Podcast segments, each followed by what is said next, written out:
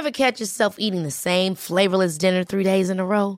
Dreaming of something better? Well, HelloFresh is your guilt-free dream come true, baby. It's me, Kiki Palmer. Let's wake up those taste buds with hot, juicy pecan-crusted chicken or garlic butter shrimp scampi. Mm. Hello Fresh. Stop dreaming of all the delicious possibilities and dig in at HelloFresh.com. Let's get this dinner party started.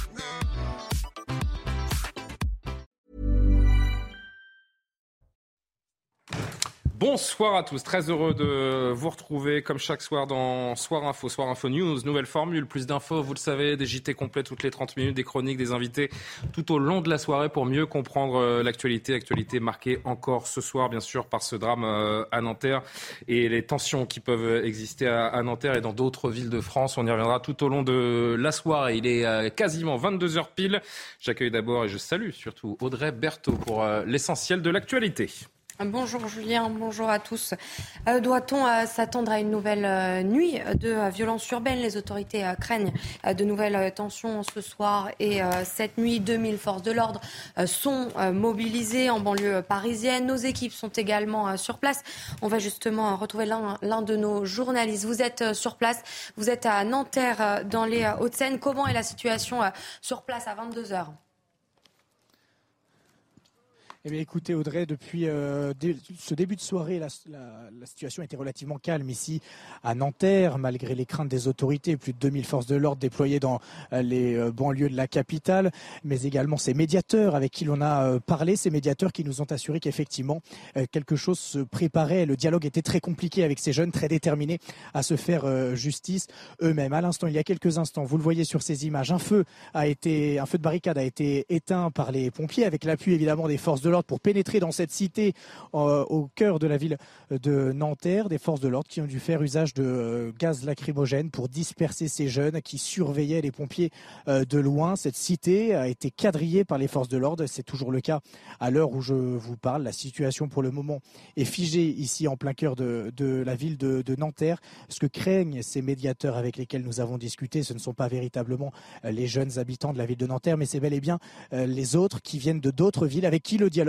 est impossible puisqu'évidemment ils ne les connaissent pas. La situation pour l'heure est calme. À voir dans les prochaines heures, les prochaines minutes peut-être, si cela tend à se euh, à dégénérer. Merci euh, beaucoup. C'est euh, plutôt calme pour le moment du côté de Nanterre, mais dans certaines autres euh, villes de France, des tensions ont éclaté aujourd'hui. C'est le cas à Lille, c'est également le cas à Toulouse, non loin de la, cité du Mirail, une des, plus grandes cités d'Europe, hein, à ma connaissance. Le, Mirail qui, qui s'embrasse quelque peu ce soir, vous le voyez avec ces, images tournées il y, a, quelques minutes où l'on voit ces feux qui ont été déclenchés, des voitures brûlées et des forces de l'ordre qui font face à, certains jeunes qui, qui cherchent à en découdre. On est au plus près Hein, de, la, situation, que ce soit à Nanterre ou dans d'autres villes de France, comme cet exemple-ci, donc à Toulouse euh, ce soir. On poursuit ce journal. Audrey, les autorités qui appellent au calme, ils ont annoncé euh, une mobilisation renforcée des forces de l'ordre. Et en déplacement euh, à Marseille, Emmanuel Macron a pris la parole ce matin. Il a évoqué un acte inexplicable et inexcusable et a donc appelé au calme. Écoutez-le. La justice a été immédiatement saisie. Je souhaite qu'elle fasse son travail avec évidemment euh, célérité et euh, dans le calme que ce travail requiert et que la vérité puisse être faite dans les meilleurs délais et que évidemment nous soyons euh, tous informés que la justice passe. Et puis je remercie l'ensemble des élus, le maire de Nanterre et tous les élus qui se sont exprimés. Le ministre de l'Intérieur s'est exprimé ce matin. Je pense que dans un tel contexte, il faut de l'affection et du respect pour jeune Naël et sa famille et ses proches. Il faut le calme pour que la justice se fasse et il faut du calme partout parce que nous n'avons pas besoin euh, d'avoir euh, en effet un embrasement, une situation qui viendrait euh, se dégrader. La garde à vue du policier mis en cause dans cette affaire, dans la mort de Naël, a été prolongée. Présumé euh, innocent, le policier âgé de 38 ans est depuis hier soir interrogé par l'IGPN, euh, l'inspection générale de la police nationale. Deux enquêtes ont été ouvertes, l'une pour refus d'obtempérer, l'autre pour homicide volontaire par personne dépositaire de l'autorité publique. On a entendu le président de la République il y a un instant. La première ministre, elle aussi, s'est exprimée. C'était au Sénat aujourd'hui. Elisabeth Borne qui euh, s'interroge sur le tir du policier mis en cause donc dans la mort de Naël. Les images choquantes diffusées sur les réseaux sociaux montre une intervention qui n'est manifestement pas conforme aux règles d'engagement de nos forces de l'ordre, a estimé la Première ministre. Et puis il y a beaucoup de, réactions politiques à ce sujet ces dernières heures. Oui, regardez euh, par exemple le tweet de Rachida Dati, la maire du 7e arrondissement de, de, Paris. On ne peut que pleurer une vie perdue face à l'augmentation des refus d'obtempérer et des rodéos. Il est urgent de revoir les dispositifs pour les combattre efficacement. Cette lutte ne peut pas reposer uniquement sur des policiers aujourd'hui dépassés. Une minute de silence a été observée euh, également aujourd'hui à l'Assemblée nationale. Regardez euh, cette image. Députés et membres euh, du gouvernement ont donc rendu hommage à Naël, l'adolescent de 17 ans tué par un tir de policier. C'était donc cet après-midi. Et puis, on peut entendre également les habitants de Nanterre. Oui, à Nanterre, donc là où le, où le, où le jeune Naël a été tué. Nos équipes ont recueilli le témoignage de riverains. Écoutez-les.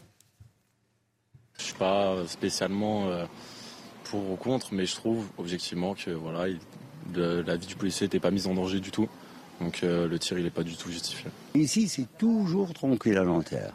On n'a jamais rien dit tout. Moi, ça fait 40 ans que j'habite ici. J'ai jamais rien. Ils veulent se venger, les petits. Hein. Le gamin avait 17 ans. Moi, je travaille là, juste à côté.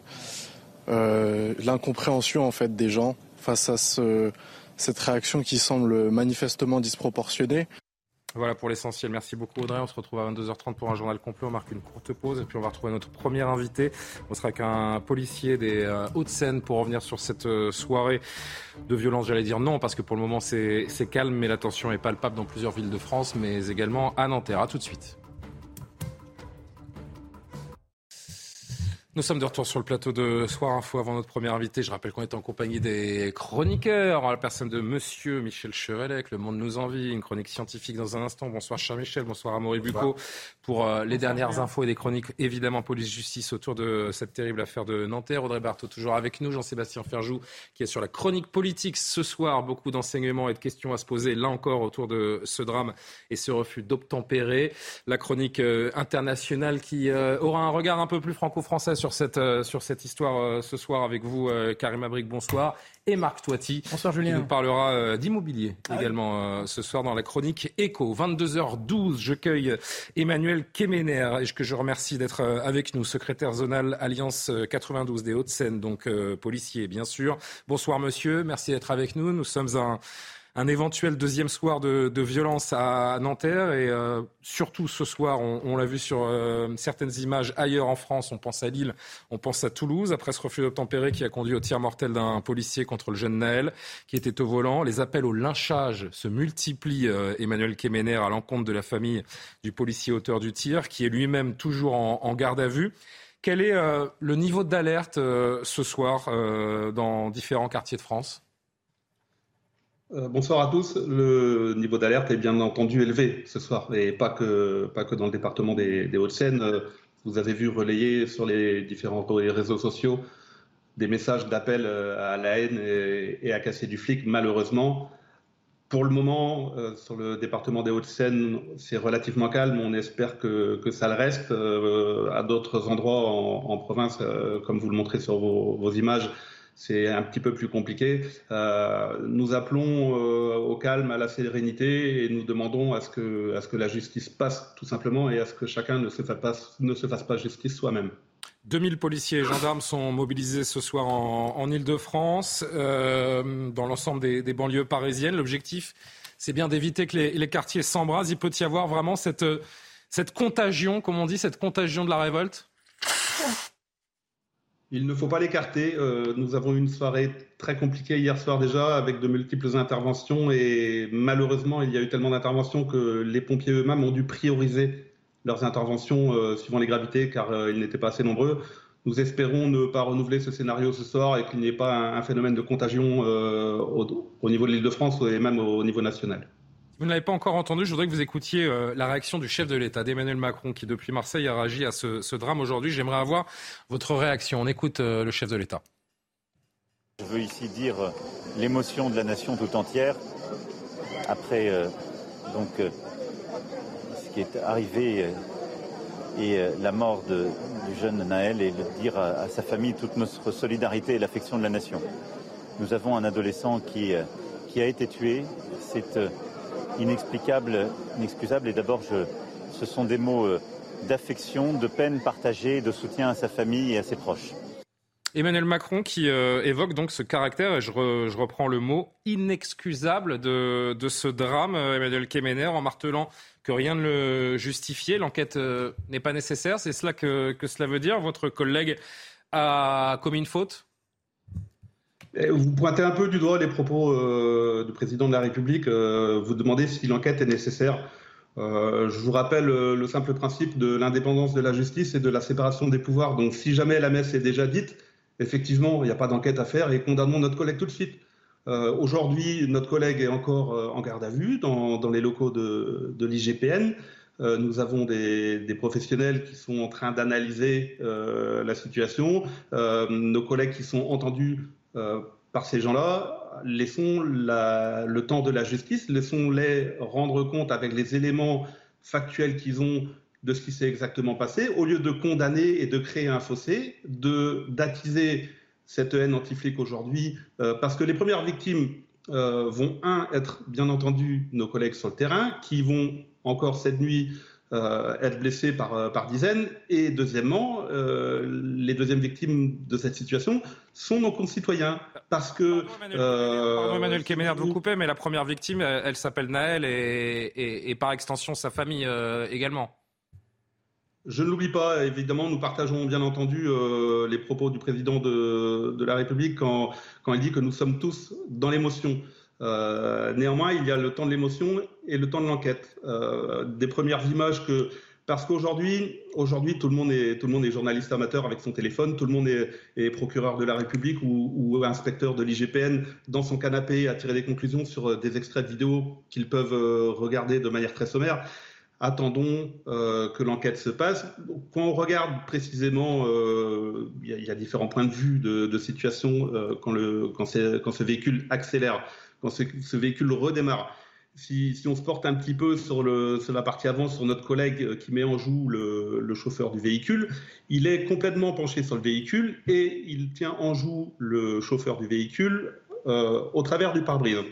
Ce qui fait que, en accélérant, ce véhicule risque peu mettre en danger son intégrité physique ou euh, peut tout simplement euh, mettre sa vie en danger. Si on reprend euh, cette fameuse loi de 2017 qui est tant décriée aujourd'hui et qu'on en reprend l'article 4, il dit que si un fonctionnaire de police met son, a son intégrité physique mise en danger, il peut faire usage de son arme à feu. Moi, je, commente des images que je vois, je, ne suis pas là pour dire si mon collègue rentre dans ce cadre-là ou pas. Nous avons des enquêteurs qui travaillent sur ce sujet. Nous avons une justice qui doit passer. Je demande simplement à ce que tout à chacun, la justice fasse son travail et que, comme certains sportifs, comme certains euh, acteurs de cinéma, on ne condamne pas trop tôt nos collègues, comme on l'a déjà fait par le passé, d'ailleurs dans l'affaire euh, Zéclair ou dans l'affaire Théo, où finalement nos collègues étaient traités de racistes, étaient traités euh, d'agresseurs, étaient traités de violeurs, et au bout du compte, il en ressort quoi? Pas grand-chose. Donc, laissons passer le temps de l'émotion, laissons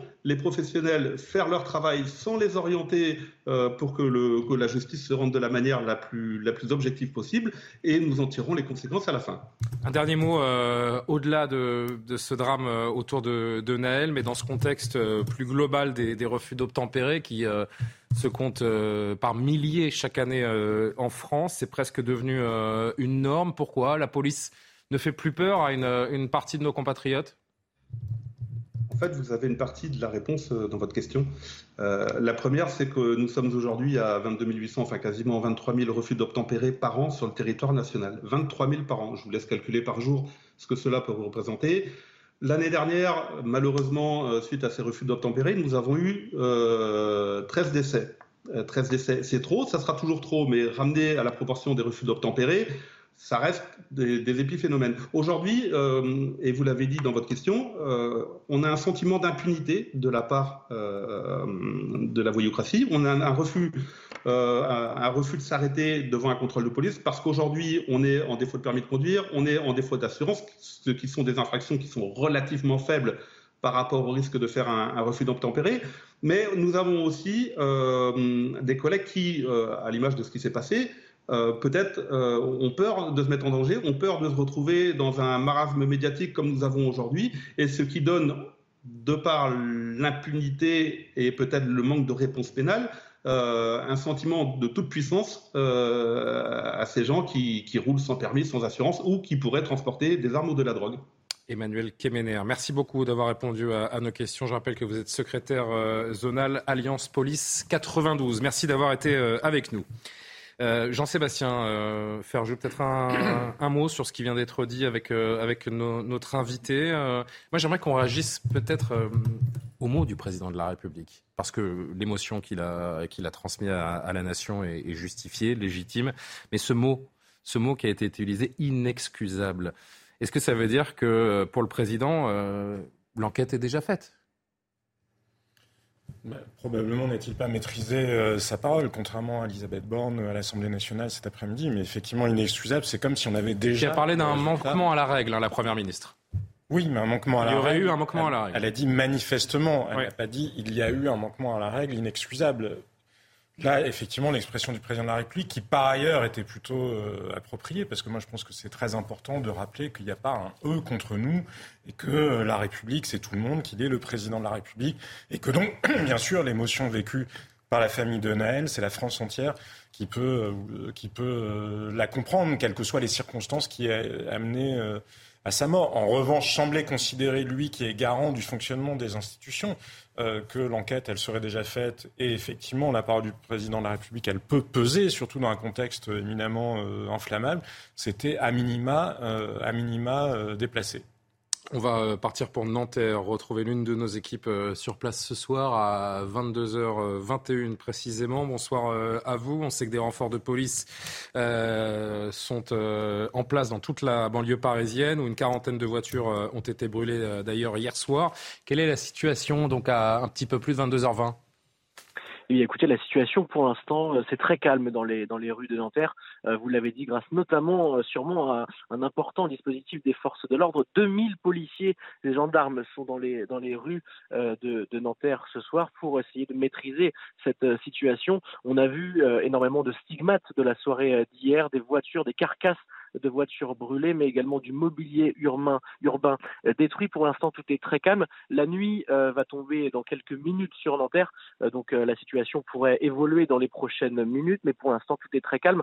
je vous disais que la situation est très calme pour le moment. On sent quand même cette tension qui est présente puisque de nombreux policiers sont à l'intérieur, notamment de la cité Pablo Picasso, et des insultes fusent depuis les tours de cette cité et de, de certains riverains qui passent en voiture à destination donc des forces de l'ordre qui sont présents en nombre dans cette cité Pablo Picasso. Pour l'instant, tout, tout est très calme dans les rues de Nanterre, mais la situation pourrait évoluer dans les prochaines minutes ou les prochaines heures. Merci beaucoup. Vous avez compris, hein, vous qui nous suivez en direct sur CNews, que la priorité euh, est donnée ce soir euh, aux éventuelles heures qui pourraient éclater euh, à Nanterre. Et puis on surveille ce qui se passe un petit peu partout en France en même temps que nous, nous déroulons le reste de l'actualité. Mais notre priorité ce soir, elle est autour de, ce drame. Il y aura une marche blanche d'ailleurs demain. Je voudrais qu'on écoute la maman de Naël qui a réagi donc aujourd'hui et qui a annoncé que demain, jeudi, dans les rues de Nanterre, une marche blanche aurait lieu à sa demande. Je m'appelle Mounia, la maman Anaël, celui qui vient de se faire recevoir une balle, qui est mort à Nanterre, le petit 17 ans. Je suis sa maman. Rendez-vous jeudi à la préfecture à 14h. Marche blanche. Jeudi, venez tous. C'est la marche de la révolte même. On fait une révolte, s'il vous plaît, pour mon fils, pour Merzouk Naël. On sera tous là. Merci.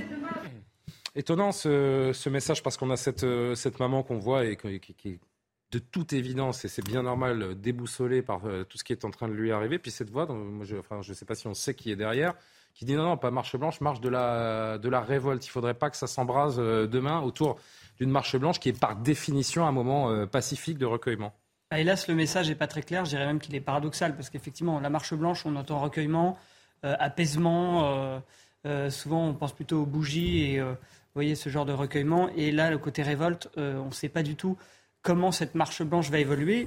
Évoluer, soit finalement ça va un peu canaliser, si vous voulez, la tristesse euh, légitime et la colère d'ailleurs, euh, soit à l'inverse, cette marche blanche, comme dans certaines manifestations, eh bien peut-être qu'elle va évoluer, elle va dégénérer à la fin et qu'il y aura peut-être des violences. Je pense que dans tous les cas, elle sera euh, très surveillée, mais là aussi ça va être très compliqué pour les forces de l'ordre parce qu'on ne peut pas encadrer une marche blanche avec des CRS de partout. Enfin, Vous imaginez l'esprit de la marche blanche. Et en même temps, avec cet appel à la révolte, il va falloir faire très attention. Écoutez l'avocat de, cette, dame, de la maman de, de Naël, de la famille de, Naël, qui nous dit ce n'est pas à la famille d'appeler au calme pour cette marche blanche. Écoutez-le. La famille doit gérer un décès il n'appartient pas à la famille d'appeler au calme. Je pense que ces questions-là n'ont pas lieu d'être. La famille euh, souffre beaucoup en ce moment. Donc le reste, moi, ne m'intéresse pas, n'intéresse pas mes clients. Ce qui est important, c'est que la justice fonctionne et que le policier qui a tué ce jeune homme soit poursuivi et condamné pour ce qu'il a fait. Un petit mot, Jean-Sébastien Ferjou, sur, sur ce mot de révolte utilisé dans cette vidéo par un tiers. Hein, je ne sais pas d'ailleurs. Est-ce qu'on a l'information de la personne qui parle sur cette vidéo sur, la, sur la mer? Non, non, non. Je sais pas qui c'est. Jean-Sébastien, pardon. Mais l'émotion de cette femme, on ne peut que la comprendre, euh, évidemment, et que peut-être sa parole n'ait pas été maîtrisée, mais quoi qu'il en soit, l'effet produit est effectivement dangereux, parce que la révolte, dans le contexte qu'on voit là, ça incite plutôt, ben, une révolte, c'est quand même une rébellion, c'est une révolte contre une injustice absolue, et c'est euh, en général euh, plutôt violent. La révolte tranquille, je ne sais pas bien à quoi ça correspond. Après, c'est antinomique tout simplement. Ça n'existe pas une révolte. Ce qui est perturbant malgré tout et sans opposer les réalités vécues euh, les uns par les autres, c'est qu'on a vu beaucoup d'autres familles justement toujours appeler euh, au respect, à la dignité, et que quand parfois il y a eu des gens, souvenez-vous après le Bataclan, un père qui euh, exprimait sa colère et sa haine, lui on lui reprochait. Hmm. Donc le sujet, c'est pas de faire un procès ni à cette dame ni, ni à ce monsieur, c'est pourquoi accepte-t-on des uns ce qu'on euh, finalement reproche aux autres sur des terrains à peu près similaires. On va revenir très largement sur ce qui se passe ce soir, sur euh, l'enquête, sur la garde à vue de ce policier dans votre journal euh, Audrey dans, quelques instants. Mais avant cela, on va respirer peut-être après cette, cette, actualité, autour de cette actualité qui est particulièrement oppressante, cher Michel Chevalet. Un peu de science, ça ne fait jamais de mal. Allez-y.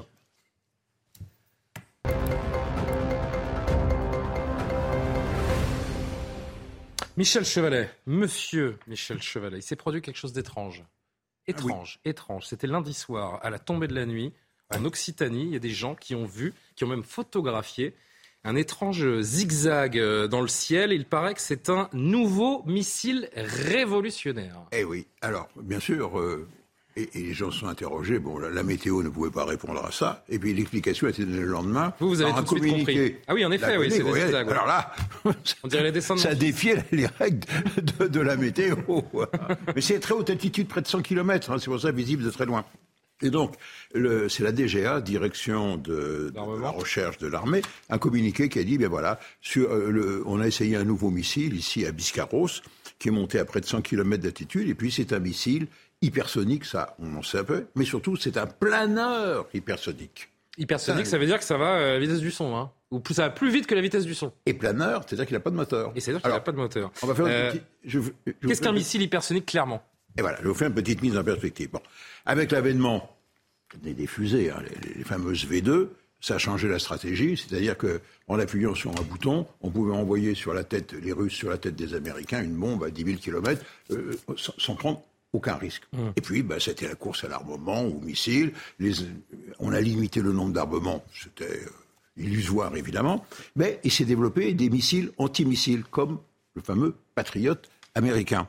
Et donc, euh, il a fallu trouver autre chose. Et l'autre ça, c'est le Patriot, ça. Et voilà. Et l'autre chose, on, s'est souvenu qu'il y avait des recherches qui avaient fait dans les années 60-70 sur des engins capables de voler à Mach 5, 6 ou 7, c'est-à-dire qu'on est 5-6 000 km par heure c'est-à-dire très rapide. Mach 1, c'est 1000 km Mach 1, c'est voilà, Mach 1, hein, c'est la vitesse du son. Et donc, il y avait des, des, des, recherches qui ont été menées, et les pionniers ont été les Américains.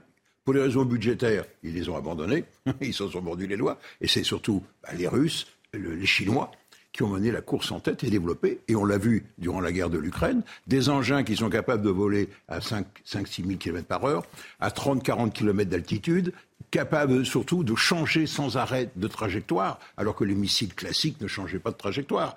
Et donc, ça donnait naissance aux missiles hypersoniques. Mais ça suffisait pas. On s'est dit, il faut tout de même un engin qui soit surtout pas détectable. Il était, il y a des missiles antimissiles. Et donc, on a fait à ce moment-là un planeur. Qui dit planeur dit, j'ai pas de moteur.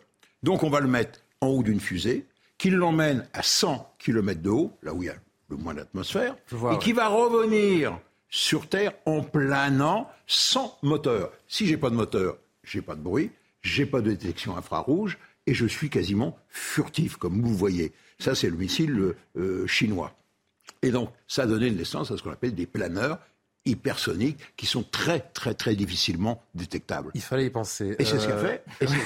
Et, et, donc, la France, qui était très en retard. Oui, c'est ça. en fait, c'est qu'un prototype. Parce qu'en fait, la France comble son retard, c'est ça la vérité. Voilà. Et eh ben, c'est le premier coup d'essai. C'est le premier coup d'essai pour la France. Coup d'essai, coup de maître? Je l'espère. Ah, on va voir le résultat. Ils ne disent ah, on pas. pas le résultat. Ils ne disent pas. Ah, on ne sait pas ce que ça a donné. Non, non, mais on a tout ce qu'il faut. On a les recherches avec le NERA, on a un missilier MBDA, on a rien de groupe. Donc on a le potentiel pour pouvoir revenir dans le rang de tête mené par les Chinois. Il ne reste plus qu'à trouver une cible à frapper, quoi, en fait. Mais bon, ce serait dommage. Ah, c'est ce qui se fait de mieux dans la technologie. Hein, bon. Eh ben, merci beaucoup, Michel Chevalet, à la France qui euh, détient une nouvelle arme hypersonique, en tout cas, euh, qui a été testée ces, derniers jours. Et c'est vrai que c'est euh, passé un peu inaperçu, pourtant c'est une petite révolution. Ah et la guerre de l'Ukraine, hein, ce qui se passe en Ukraine, ça remet tout ça au goût du jour. Bien sûr. Bah ça va très vite. Et oui, on se pose de nouveau ces questions d'armement. Merci beaucoup, Michel Chevalet, pour cette chronique scientifique. 22h30, le retour d'Audrey Berthaud pour le JT.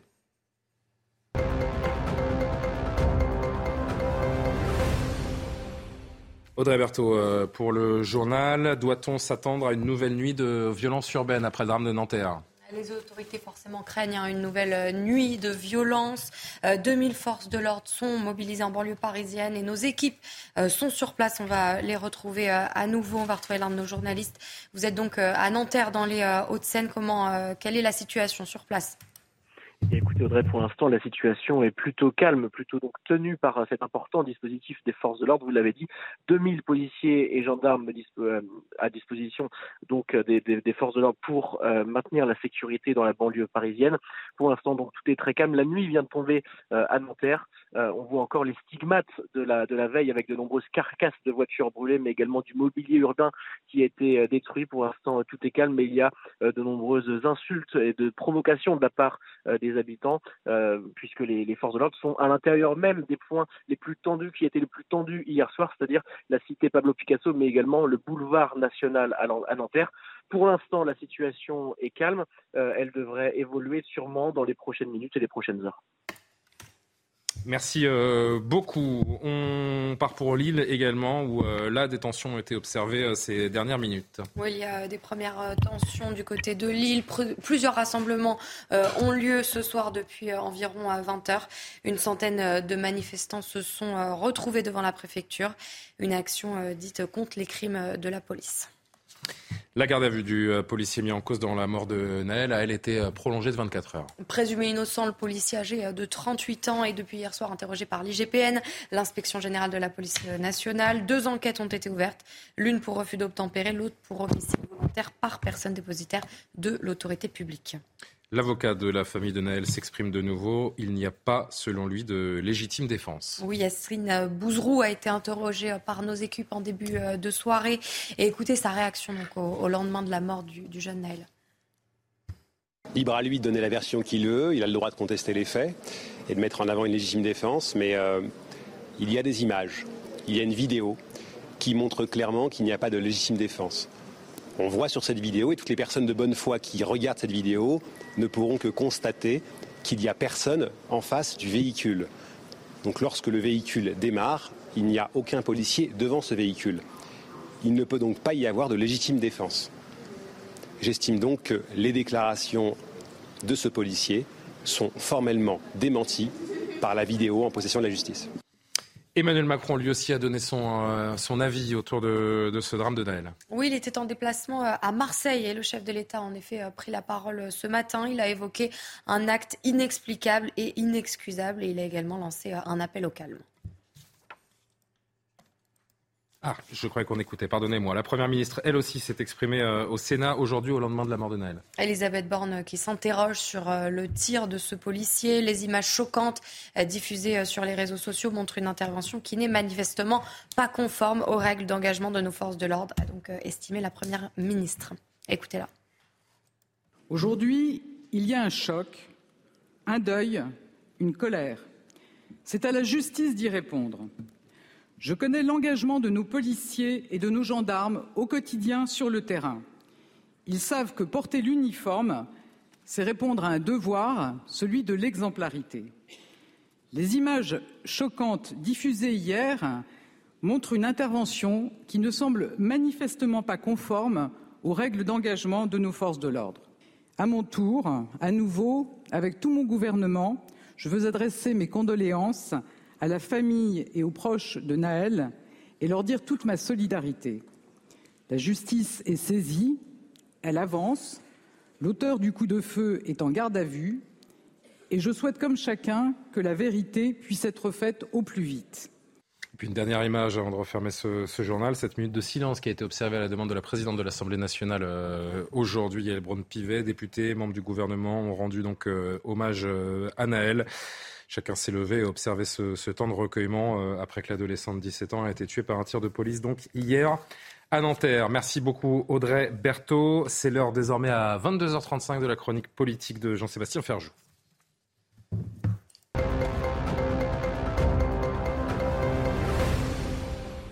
Le drame de Nanterre, Jean-Sébastien, on en parle évidemment, qui est devenu euh, un drame politique ces euh, dernières 24 heures.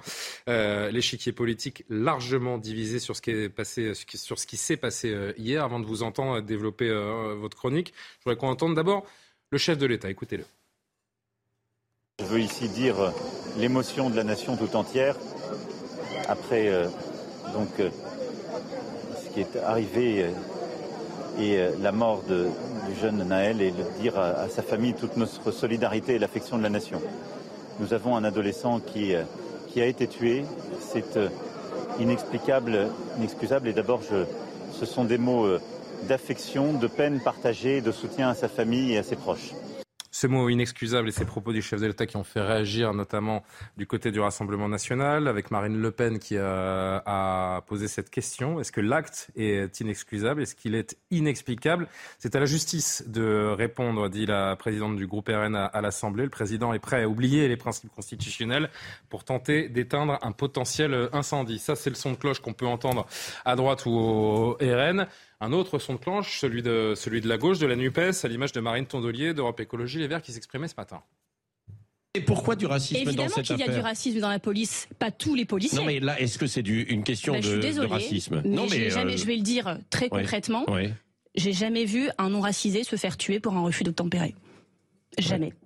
Il, y a eu, il y a déjà eu euh, des tirs hein, euh, lors de refus d'obtempérer euh, dans beaucoup d'affaires en région bordelaise, un peu partout. Et effectivement, tirer sur quelqu'un pour l'empêcher de partir en visant les jambes, ce qui déjà est un problème, n'est pas tirer à bout portant. Et toutes celles et ceux qui n'ont pas vu cette vidéo, et si vous ne l'avez pas vue, je vous invite à aller la regarder. Et, et vous, vous dites que la police euh, est raciste. C'est ce que vous dites ce matin. à partir de, de, je vous dis, de, oui, de ce qui s'est passé là. Il y a des sujets de racisme dans la société. Il y a des racismes, des problèmes de racisme dans la police. C'est indéniable. Je ne dis pas que tous les policiers sont racistes. Hmm. Mais je dis qu'on a un problème de racisme dans la police. Quand je vois valeur actuelle euh, en salle d'attente de, de, certains commissariats, quand je vois qu'ils ont CNews allumé dans le commissariat, par ailleurs, je me demande bien pourquoi ils peuvent, euh, en entendant ça, déjà pourquoi ils allument cette chaîne, et en plus quand ils entendent ça toute leur journée, bah, quelles sont les conséquences à la fin d'expression, c'est vous-même qui mais c'est des services publics, donc vous voyez, euh, il y a un moment où les choses sont liées quand même. Voilà, des propos de, Marine Tondelier euh, qu'on ne cautionne pas ici, euh, évidemment. Euh, comme faudrait qu'elle vienne, qu'elle vienne nous voir. Faudrait qu'elle vienne nous voir, Marine Tondelier, un jour. Mais bon, on va pas manger le temps de chronique de, Jean-Sébastien pour qu'elle comprenne un petit peu la, diversité et l'atmosphère qui règne dans cette rédaction. Je pense qu'elle serait surprise. Comme souvent, revenons à nos moutons. Jean-Sébastien Ferjou, beaucoup de Français. malgré tout sur ce point-là, parce que supposer que ce soit du racisme dans ce cas-là, qu'il puisse y avoir du racisme dans la police, oui, elle a le droit de le dire, elle a le droit de le penser et chacun peut euh, raisonnablement individuellement des, Français puissent être racistes. Ponctuellement le cas parce qu'il n'y a pas de raison que la police ne ressemble pas au reste de la société française. En revanche, quand on regarde l'exemple américain, parce que c'est un discours qui a beaucoup, beaucoup, beaucoup été répété, que les policiers blancs tueraient euh, des hommes noirs, c'est faux. C'est faux, c'est-à-dire que quand vous regardez, euh, et d'ailleurs dans un certain nombre de cas qui ont fait euh, les gros titres de l'actualité, c'était des policiers qui eux-mêmes pouvaient être noirs. Donc présupposer qu'il y a du racisme, c'est finalement aussi euh, absurde que quand le président de la République considère que c'est inexcusable alors même que l'enquête n'est pas encore faite. Les Français doivent se sentir un petit peu en décalage avec ce débat public. Oui, parce qu'on voit bien que cette situation, elle est complexe. Tout le monde est capable de comprendre l'émotion de cette famille, l'émotion de la mère euh, de, de, ce jeune homme, quoi qu'il en soit, quels qu'aient pu être ses agissements, à partir du moment où il ne mettait pas, semble-t-il, en tout cas quand on regarde la vidéo, en danger directement la vie des policiers, rien ne justifie que vous soyez abattu euh, à bout portant. Mais encore une fois, l'enquête nous le dira. Mais cette complexité-là, on la retrouve plus dans les, dans les débats. On, la, on retrouve euh, finalement sur les réseaux sociaux énormément, je trouve, d'assignations identitaires ou politiques, d'assignations identitaire, c'est-à-dire que selon votre origine, vous êtes censé penser quelque chose. Alors il y a des gens qui peuvent faire état de leur ressenti, de leur vécu. D'ailleurs, on a vu des échanges entre des gens qui, dans un sens ou dans l'autre, euh, disaient euh, regardez, moi j'ai été souvent victime de contrôle faciès, etc. D'autres disant mais non, moi je m'adresse toujours correctement aux policiers, je n'ai jamais eu de problème. Il y a même ces conversations qui ont eu lieu entre parents, certains disant il faut avoir la même conversation qu'aux États-Unis les parents noirs ont avec leurs enfants,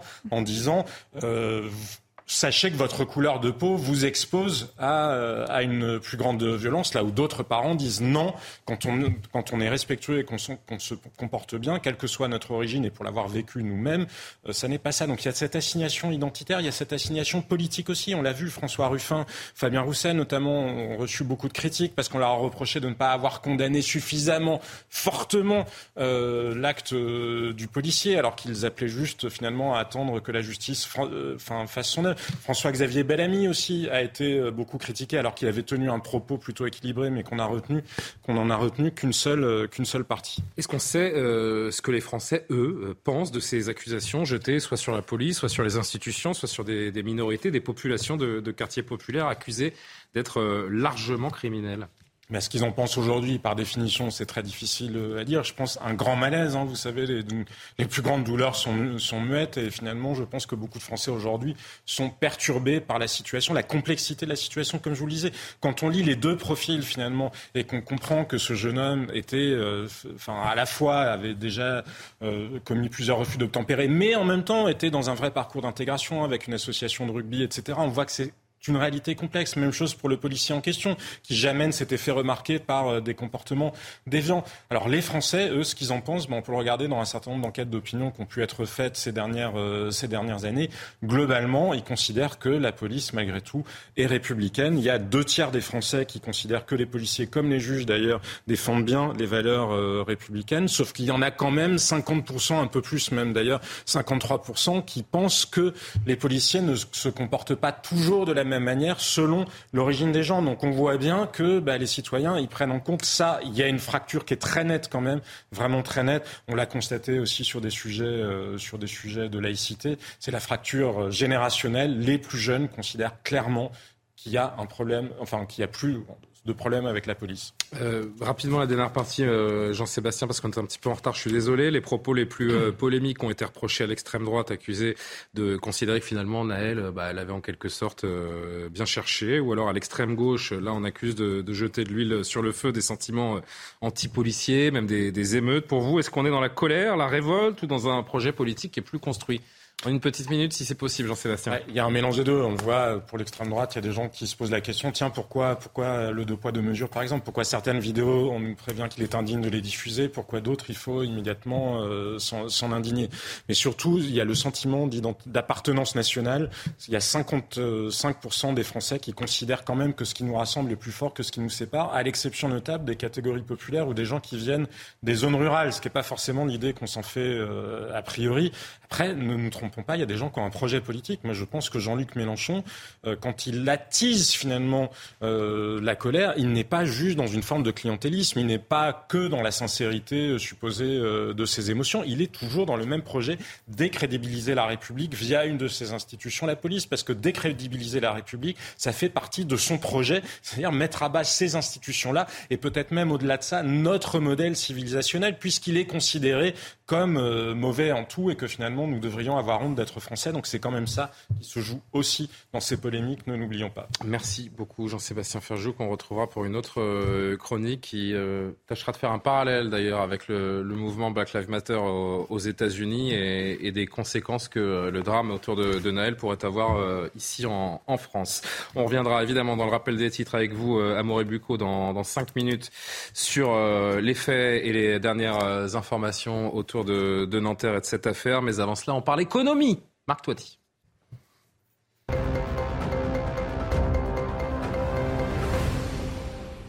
L'immobilier en France, un sujet qui, euh, qui ah intéresse, qui, intéresse tous les Français. Ça craque, Marc. Eh que se passe-t-il? Ça craque. On a, euh, alors, il y a encore quelques mois, on disait mais non, tout ira bien, ça ne va pas baisser, etc. Et là, ça y est, tout le monde, que ce soit les professionnels de l'immobilier, les agences immobilières, euh, les notaires, l'INSEE, etc. Tout le monde l'annonce. On a effectivement une baisse des prix aujourd'hui qui s'observent un peu partout en France. D'abord, bien sûr, les grandes villes, mais également aujourd'hui euh, les villes moyennes, même dans les campagnes, c'est en train de baisser. Alors, je vous ai fait un, petit tableau. Alors, c'est pas un graphique, c'est un, petit, on va dire, un, petit histogram. On va dire, je préfère vos graphiques quand même. Hein. c'est quand même un graphique, effectivement. bon, ça reste un graphique. Allez, on le prend. Ça reste quand même un graphique avec, alors, ces meilleurs agents hein, qui, qui fournissent euh, ces, ces prix. Alors, évidemment, ce sont des moyennes, bien entendu. Ce sont les prix au mètre carré, donc euh, des appartements. Donc, c'est le top 10 des villes les plus chères en France aujourd'hui. Des villes de plus de 100 000 habitants. Ah, ça reste très cher quand même. Hein. bah oui, ça reste très cher. Mais vous voyez, Paris, on était à 11 000 euros du mètre carré il y a encore euh, quelques, quelques mois, un peu plus d'un an. Là, on est autour de 10 000 euros du mètre carré. Selon certains, on serait même sous les 10 000 euros. Ce qui veut dire une baisse de quand même. Oui, parce qu'il y a une disparité selon les arrondissements. Évidemment. Mais en moyenne, on est sur une baisse de plus de 7 aujourd'hui par rapport au plus haut. Après, numéro 2, donc euh, ben, on, y est, on est à côté, Boulogne-Billancourt. Et alors là, c'est assez incroyable. On a une baisse de 11,2 par rapport au plus haut. Donc, vous voyez, c'était très cher il y a quelques, quelques mois encore, c'est en train de baisser. Après Montreuil, bon là, on avait aussi un, effet de mode, c'est en train de, reculer. Euh, alors, même des villes comme Lyon, par exemple, 5 000 euros du mètre carré, ça a baissé de quasiment 10% par rapport euh, au plus haut, euh, ou encore Bordeaux, 4,1% de baisse. Donc ça veut dire que ça y est, c'est en train de se généraliser. Alors la nouveauté, c'est que ça concerne également le neuf. Jusqu'à présent, c'est surtout l'ancien. On avait une baisse des prix. Là, aujourd'hui, c'est dangereux. On a le neuf qui est en train de, baisser. Et là, euh, beaucoup de promoteurs ont des graves, difficultés puisqu'ils ont produit effectivement à, coût élevé, puisque les prix des matières premières ont augmenté. Et maintenant que le bien arrive sur le marché, ils n'arrivent pas malheureusement à vendre. Donc on a une crise malheureusement généralisée qui est en train de s'installer. Alors ce qui intéresse nos, téléspectateurs, euh, c'est pourquoi Pourquoi de telles évolutions sur le front de l'immobilier? Et vous allez leur répondre juste après le ah, rappel des titres euh, d'Audrey Berthaud. tout de suite. Audrey.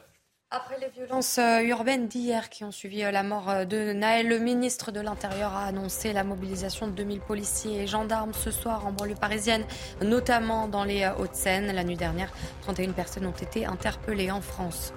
La garde à vue du policier mis en cause dans la mort de Naël a été prolongée. Le policier de 38 ans est toujours interrogé par l'IGPN. Deux enquêtes ont été ouvertes, l'une pour refus d'obtempérer, l'autre pour homicide volontaire par personne dépositaire de l'autorité publique.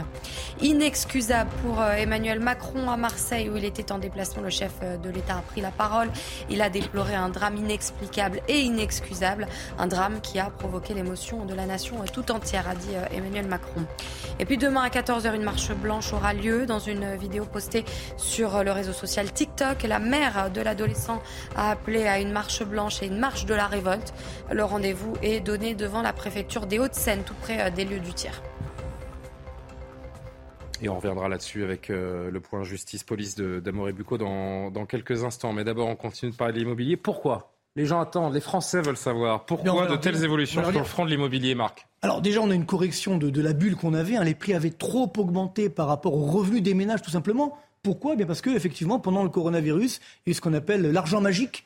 Donc les taux d'intérêt ont été abaissés, on a distribué de l'argent gratuitement entre guillemets au niveau de la Banque centrale européenne. Donc comme les taux d'intérêt étaient très bas, ben, on pouvait s'endetter donc pour un coût modeste, malgré l'augmentation des prix. Et aujourd'hui, c'est effectivement en train de s'arrêter. Ça y est, on a arrêté la planche à billets. Les taux d'intérêt augmentent et donc beaucoup de ménages ne peuvent pas accéder à la propriété parce que tout simplement, il n'y a pas de crédit. L'autre raison, ben, on n'arrête pas d'en parler, c'est bien sûr l'inflation, donc qui vient casser le pouvoir d'achat. Donc si les ménages n'ont pas de pouvoir d'achat, déjà pour consommer au quotidien, ils en ont moins également pour acheter euh, des, biens, euh, des biens immobiliers. Euh, et le troisième enjeu, évidemment, ce sont ben, les banques qui restreignent un petit peu aujourd'hui le crédit, l'accès au crédit. Non pas qu'elles ne veulent pas octroyer des crédits, mais comme on a un coût de plus en plus élevé, et bien là aussi beaucoup de ménages sont hors normes, ils ne rentrent pas dans les cadres pour avoir euh, des prêts pour euh, acheter leurs leur biens. Et puis pour le neuf, on a également une augmentation des, euh, des coûts de, de, la production. On va un peu les, les, grandes explications de cette baisse qui, malheureusement, va certainement durer. Combien de temps? Alors voilà. Je pense que ça va au moins euh, un peu rapide, en moins entre une à deux années, parce que ces facteurs vont, vont être. Ah oui, quand même. Ah bah, ils vont rester. Hein. On va, les taux d'intérêt vont encore augmenter malheureusement. On va avoir évidemment, tout, euh, on doit, on doit, euh, je dirais, corriger ces excès en quelque sorte. Et qu'est-ce qu'il vaut mieux profiter de, de, de, prix bas avec des taux d'intérêt forts ah, ou de prix élevés avec des taux d'intérêt bas? Très bonne question. Alors allez, je vais vous donner un petit conseil d'amis entre guillemets. Il va y avoir une fenêtre de tir en 2024. Parce que là encore, effectivement, aujourd'hui, les prix vont encore baisser de l'ordre de 10 à 15 il faut être honnête, en moyenne nationale. ah oui Ah ben oui, c'est quand même pas rien. Euh, et donc, euh, bah, si on veut acheter, mieux vaut en attendant un petit peu. Vous avez dit, vous avez dit, oui, les taux d'intérêt sont en train d'augmenter. Oui, mais en 2024, comme je l'ai déjà dit il y a quelques jours, la récession arrive. Ah oui. Donc les taux d'intérêt vont baisser en 2024. Donc on va avoir une fenêtre de tir pour acheter sur l'immobilier en 2024 où on va avoir à la fois des prix moins élevés et également les taux d'intérêt mais s'il y a une grosse demande, les biens vont se raréfier et ça va euh, de facto remonter les prix. Le problème, c'est qu'on a, c'est l'offre et la demande, tout eh simplement. Et le problème, c'est qu'aujourd'hui, comme malheureusement le chômage est en train va augmenter, beaucoup de ménages ne pourront pas là aussi se porter acquéreurs. Donc la demande va baisser, alors que l'offre va augmenter. Un élément simple, il y a également tout ce qui est, bon, tout ce qui est démographique. Vous savez qu'on est, on vit ce qu'on appelle le papy boom. Ça veut dire que jusqu'à il y a 3-4 euh, ans, il y avait 570 000 décès par an. Et on est à 670 000 décès par an de façon naturelle, hein, indépendamment du Covid, évidemment. Donc, ce qui veut dire que là aussi, on a des biens supplémentaires, donc ce qui va euh, augmenter l'offre. Dernier point quand même, je vous fais un dernier petit graphique pour vous montrer ah que euh, c'est pas très grave que les prix baissent. Au contraire, c'est presque une bonne nouvelle. c'est sur longue période. Régulièrement, il y a des baisses et ensuite, ça repart à la hausse. Là, simplement, la hausse a duré trop longtemps. 34% d'augmentation. Là, c'est en train un petit peu de baisser, moins 15%. Et après, on repartira sur des bases plus saines. Donc, c'est un peu ça l'économie. C'est dynamique. Faut pas s'inquiéter quand il y a des phases justement de respiration. Mais c'est vrai que euh, jusqu'en 2024, ça va être un petit peu compliqué sur le front de l'immobilier. Le message de Marc Toiti ce soir, si vous avez euh, l'ambition de faire une acquisition immobilière, attendez Début 2024, fin 2024 euh, Printemps 2024. Printemps 2024. Ruez-vous sur, euh, sur les appartements. 22h50. Merci beaucoup euh, Marc Toiti. On refait le point sur la situation à, à, Nanterre avec la chronique police-justice d'Amory Bucco.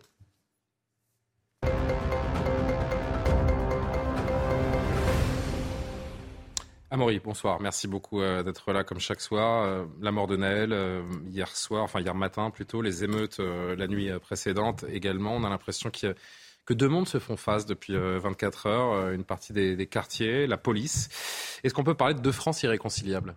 Oui, ben c'est un peu ce qu'on entend à chaque violence urbaine, mais je pense que c'est en fait une très mauvaise façon finalement de présenter le débat. Ça veut dire qu'en fait, il y a deux camps à peu près équivalents. D'une part, la jeunesse des banlieues, d'une autre, la police et finalement que ces euh, deux bandes rivales ont chacun leur tort euh, et qu'il euh, finalement elle ferait mieux de faire la paix, de se faire un petit baiser, vous savez, comme dans la cour de récréation, et que tout irait mieux le mieux possible. Alors en fait, cette, cette, cette façon de voir des choses ne, ne tient pas. D'abord parce que la police n'est pas un camp comme un autre. Hein. Je rappelle qu'elle est chargée de faire appliquer la loi voulue par la majorité des citoyens. Elle seule a la violence légitime et c'est au nom de l'intérêt général euh, qu'elle commet ces actions, alors ce qui ne veut pas dire qu'elle est toujours irréprochable. Et en face, vous avez une délinquance des quartiers qui, elle, agit non pas au nom de l'intérêt euh, général, mais au nom d'intérêts très particuliers, bien souvent liés au trafic de drogue, hein, qui entraîne de nombreux, euh, de nombreux règlements de compte. Pardon et puis aussi des, agressions et des si vous voulez, des rivalités tribales pour les contrôles des territoires. Et donc, si vous voulez, c'est complètement antinomique de mettre ça sur le même plan. La violence des uns peut-elle entraîner celle des autres? Ah, Effectivement, ça c'est aussi un argument très utilisé, notamment par euh, l'extrême gauche, c'est-à-dire qu'en fait la violence euh, de la police engendrerait des violences dans la jeunesse des banlieues. Alors là, c'est aussi en fait la réalité qui se produit, c'est-à-dire que c'est les nombreux délits qui sont commis dans le banlieue, c'est-à-dire à la fois le trafic de drogue, les rodéos, euh, les conduites sans permis, les tirs de mortier, qui entraînent à l'inverse l'action de la police, parce que sinon, que dire euh, des, violences qui visent les écoles, des violences qui visent les professeurs, des violences qui visent aussi les pompiers. Est-ce que les pompiers sont violents Ou même euh, des, poubelles qui brûlent Est-ce que euh, les poubelles en transsectement sont violentes? Et puis j'allais dire la même chose pour, vous savez, ces fameuses émeutes urbaines qui maintenant sont devenues très récurrentes, le 14 juillet ou le soir de Réveillon. Pourquoi s'en prendre au mobilier urbain, aux voitures ces soirs-là Est-ce que c'est surtout appartiennent, qui appartiennent aux riverains qui habitent le même quartier et c'est assez euh, exactement assez contre-productif. À Nanterre, on a quand même la mort de ce de ce gamin. Oui, c'est un un jeune homme de, 17 ans qui est qui est mort euh, hier et jusqu'à preuve du contraire, il n'avait jamais tué personne. Non, effectivement, mais justement le cas de Nanterre illustre très bien, si vous voulez, cette escalade de la violence qui peut se faire entre, d'une part, la jeunesse des banlieues et la police. Alors, qu'est-ce qui s'est passé à Nanterre précisément? Vous avez une ville comme Nanterre, où certains quartiers sont gangrénés par le trafic de drogue. On l'a vu il y a quelques mois, dans la cité Pablo Picasso, vous aviez par exemple euh, des consignes qui avaient été placardées par les dealers à l'adresse des habitants pour leur dire comment il fallait se comporter pour ne pas avoir des ennuis. Ensuite, vous avez aussi des rodéos qui font des blessés, voire des morts. Et face à cela, eh bien, la préfecture, a fait son job, c'est-à-dire qu'elle a mis en place des actions anti-rodéo urbains. Euh, vous avez donc des unités dédiées à cela qui étaient là pour justement surveiller qu'il n'y ait pas de rodéo, dont ces fameux motards qui sont intervenus hier à Nantes. Je vous propose d'ailleurs d'écouter Laurent Nunez qui l'expliquait très bien ce matin sur notre antenne. Ces deux motards étaient, euh, s'étaient vus assigner euh, cette mission. Donc, premier réflexe, évidemment, de demander dans quel contexte a eu lieu euh, ce contrôle routier. Donc voilà, des individus, trois individus dans un véhicule qui commettent des infractions, ils sont contrôlés, il y a un refus d'obtempérer, hein, premier refus d'obtempérer, puis le véhicule est bloqué dans le flot de circulation, il y a le contrôle euh, au cours duquel euh, ce coup de, ce coup de feu euh, est tiré. Mhm. Voilà, donc je, n'ai pas de commentaire à faire. J'ai, pas d'explication à ce J'ai dit et je redis qu'évidemment ce geste m'interpelle et que l'enquête doit faire toute la lumière sur les circonstances hein, de, de ce contrôle, ce qui s'est passé juste avant, ce qui s'est passé dans l'habitacle. Ça, c'est la justice qui doit le dire. Évidemment, il faut respecter le principe de présomption d'innocence. Je... Bon, bah, Julien, voilà, ce qui s'est passé, c'est qu'il y a eu ce tir, j'allais dire, malheureux du policier. Maintenant, l'enquête va faire la, lumière sur ce geste. Mais ce qu'on sait, c'est que l'escalade, elle a continué. Derrière, vous avez eu des émeutes toute la nuit. En face, forcément, vous avez la police qui a, les polices qui a répliqué. Pour vous donner une indication, c'est un très bon indicateur pour savoir la violence des, des émeutes ou des manifestations. C'est le tir, nombre de tirs de LBD. Hier, pendant la nuit, vous avez eu 163 tirs de LBD alors qu'il y en a vu 81 à Sainte-Soline. On se souvient que Sainte-Soline, ça avait été extrêmement violent. C'est vous dire les violences des émeutes qui ont eu lieu hier en France.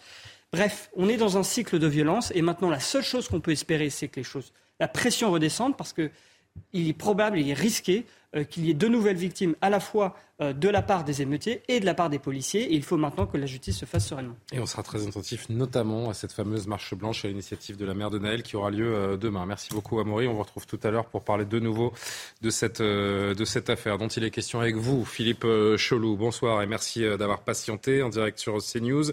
Vous êtes expert en maintien de l'ordre, ancien officier de gendarmerie.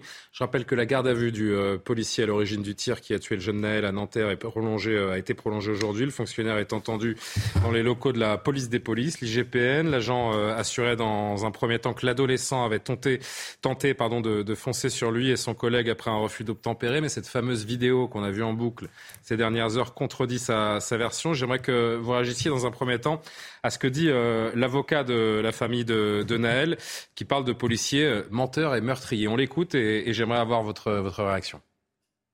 C'est une affaire extrêmement grave. Euh, il y a donc cette vidéo qui montre clairement qu'un policier a abattu un jeune homme de sang-froid. Euh, aujourd'hui, le policier qui a tiré est en garde à vue. Nous souhaitons donc que les choses se poursuivent d'une manière sereine, mais euh, nous serons bien entendu vigilants, car l'homicide volontaire existe dans ce dossier, il n'y a pas de légitime défense. Donc mes clients souhaitent que la loi soit appliquée et que le policier soit mis en examen pour homicide volontaire, poursuivi. Euh, et je pense, que, je pense que seule une application stricte de la loi euh, permettra à la situation de s'apaiser. Nous avons une vidéo qui est vraiment euh, qui montre avec évidence que le tir n'est pas réglementaire. On a donc un policier qui a décidé d'enlever la vie à un jeune homme pour un simple refus de tempérer. Je dis simple parce que le refus de tempérer est puni d'une peine d'emprisonnement, mais n'est pas puni par la mort. Donc le policier n'avait pas à tirer à ce moment-là. Et nous avons en plus des policiers qui ont menti, manifestement sur procès verbal, en affirmant que le véhicule a tenté de les percuter, ce qui est faux. Donc on a des policiers, un policier en tous les cas, menteurs, meurtriers, ça fait beaucoup. Euh, nous espérons donc que la justice en tire toutes les conséquences et que la loi soit appliquée euh, strictement. Maître Bouzrou, qui s'exprimait avocat de la famille de, de Naël. Philippe Chelot, vous venez d'entendre comme nous euh, cet extrait. L'enquête dira très certainement si le règlement sur l'usage de l'arme a été respecté ou pas. Je voudrais parler à l'homme d'expérience que, que, vous êtes. J'ai une question très simple, monsieur. Avez-vous le sentiment que la mort de Naël était évitable hier? Écoutez, je, je, crois en premier lieu, d'abord nous sommes dans le temps du, deuil et de l'épreuve. deuil pour, pour la famille, ce jeune garçon et sa famille euh, puisque lui a été rappelé à Dieu et que, sa famille est dans le deuil, et d'entendre l'épreuve pour les fonctionnaires de police qui sont aujourd'hui, euh, qui étaient dans l'action euh, et, qui sont aujourd'hui mis en examen. Donc c'est autant de vies détruites.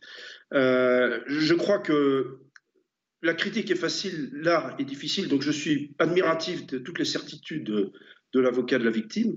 je, je, crois qu'il faut, il faut laisser le temps à la justice. vous savez comment c'est une chose que j'attire l'attention de tous vos téléspectateurs sur une chose.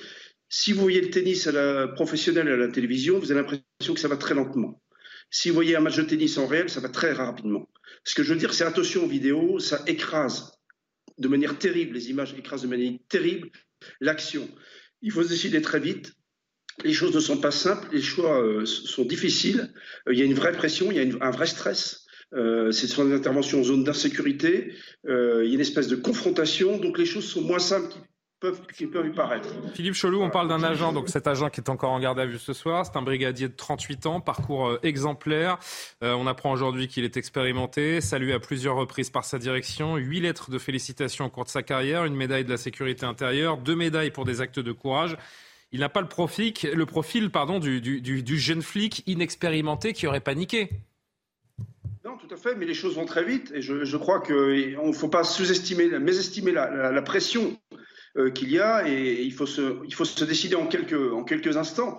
Euh, même si les images tentent à, montrer qu'il n'y a pas forcément euh, menace, ou mort d'homme, ça c'est vu du haut, en biais, par une image qui écrase. Lorsqu'on est à côté du véhicule, dans l'action, dans une phase de confrontation verbale avec un individu qui peut être menaçant, je ne sais pas quels étaient les échanges qui ont eu lieu, c'est tout à fait différent. Donc je crois que voilà, ça, au moins, je crois qu'il faut quand même faire preuve de mesure, euh, d'indulgence et attendre les résultats de l'enquête.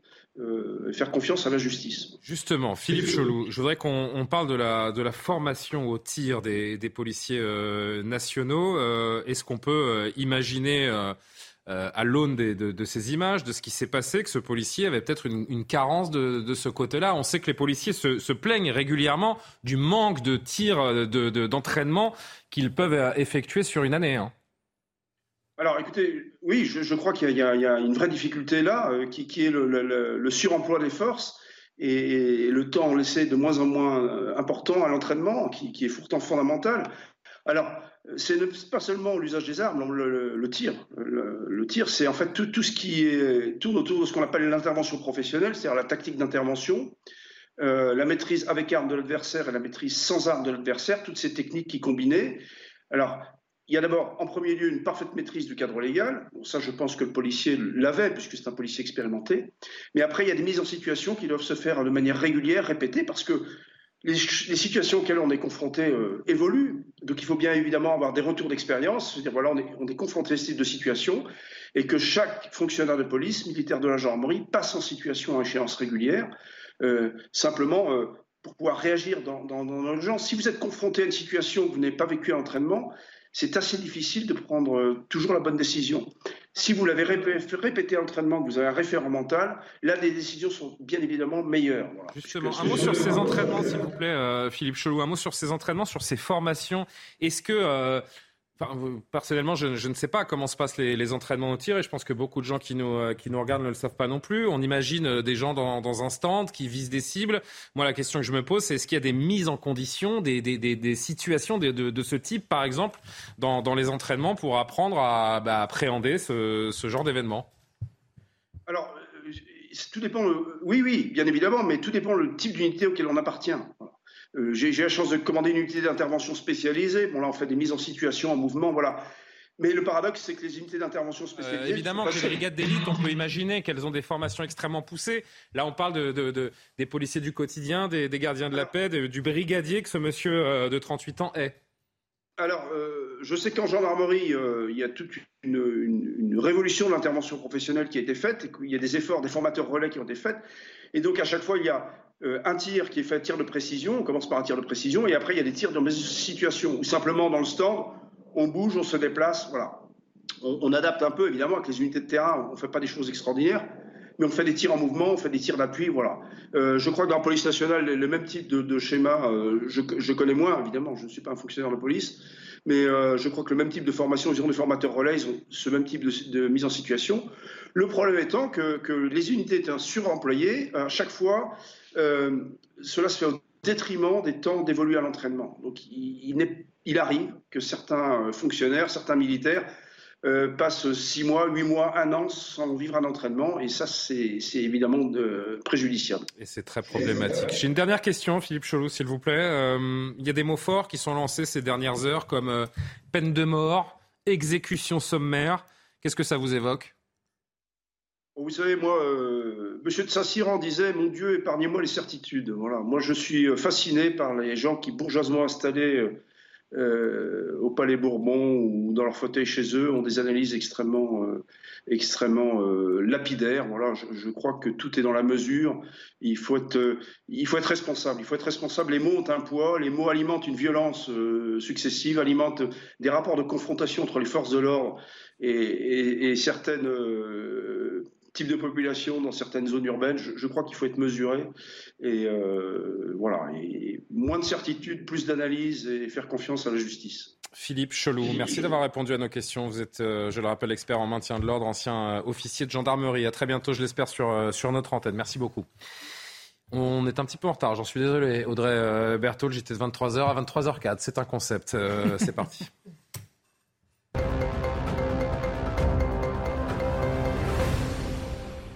Et on ouvre ce journal évidemment avec la situation euh, à Nanterre et, l'état des lieux ce soir. Oui, des premiers euh, incidents ont d'ailleurs euh, éclaté ce soir à, à Viry-Châtillon, à Lille, à Toulouse, en banlieue parisienne. Hein. Les autorités ont mobilisé 2000 forces de l'ordre.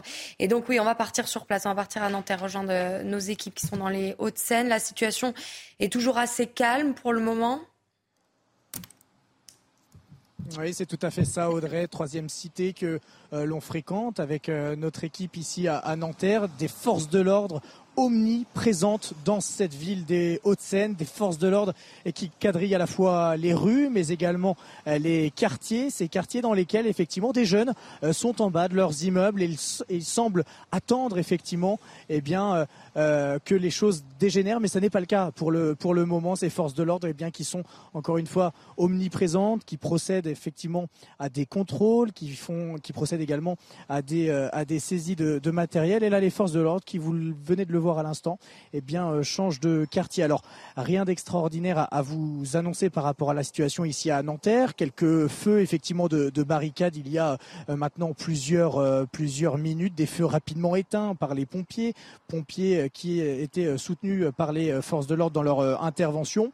Nous avons encore croisé ces médiateurs, ces médiateurs qui font le lien entre les autorités et les jeunes de ces quartiers. Ces médiateurs étaient très pessimistes quant à l'issue de cette soirée. Certains nous ces médiateurs pardon, nous ont dit qu'effectivement ces jeunes étaient euh, déterminés et que la situation la plus dangereuse qu'ils craignaient, c'était que des jeunes de d'autres villes se mêlent aux jeunes euh, de Nanterre. Et ils nous ont dit attention, la soirée n'est pas terminée, nous ne les tenons plus. C'est ce qu'ils nous ont dit. Pour l'heure, la situation est calme, mais la nuit peut être encore longue ici à Nanterre, dans les Hauts-de-Seine. Merci euh, beaucoup. On vous retrouvera dans 30 minutes. Et puis en déplacement à Marseille, euh, Emmanuel Macron a pris la parole euh, ce matin. Il a évoqué un acte inexplicable et euh, inexcusable, pardon, et il a appelé au calme. Je vous propose de l'écouter.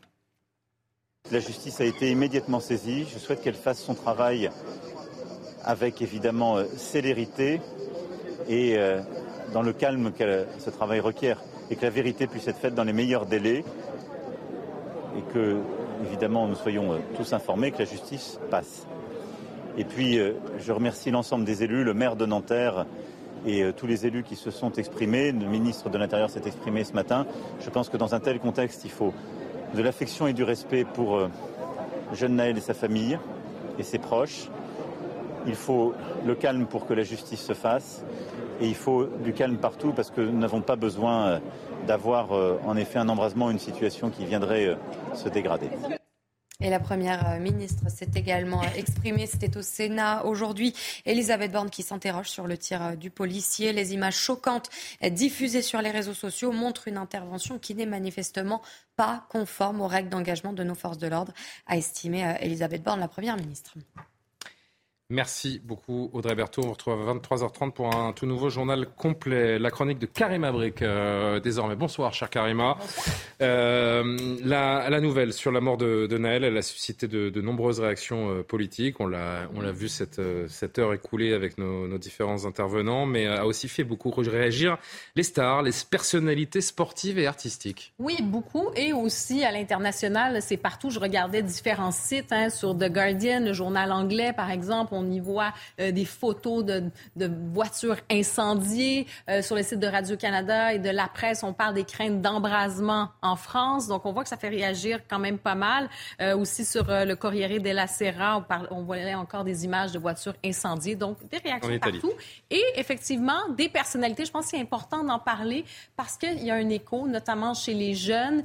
vous savez, ces personnalités comme Kylian Mbappé qui est sorti aujourd'hui, notamment sur, ben, en fait, sur Twitter il y a quand même 12 millions 600 000 abonnés et sur Instagram, 105 millions. Donc, quand je vous dis que, euh, notamment, toute une jeunesse qui peut euh, écouter ce que dit la star du PSG. C'est de la mondovision pour Mbappé. C'est ça. Il a écrit un J'ai mal à ma France, une situation inacceptable. Toutes mes pensées vont pour les proches et la famille de Naël ce petit ange parti beaucoup trop tôt. Alors, ça fait réagir aussi quand il dit j'ai mal à ma France. De quelle France parle-t-il? La France, notre France, la France à tous, sa France. Est-ce que c'est une France qui est fracturée à ce moment-là? Donc, il y a quand même certaines interrogations. Et plusieurs sportifs aussi. Donc, il y a cette identification, manifestement, ou enfin, c'est une question qu'on peut se poser. Est-ce qu'il y a une identification à, à ce jeune euh, qui a 17 ans, qui est mort? Il y en a beaucoup qui, qui ont dit, on a vu beaucoup de sportifs dire aujourd'hui, euh, je me mets à la place de, si j'étais pas sportif, je serais peut-être Naël dans sa voiture. En effet,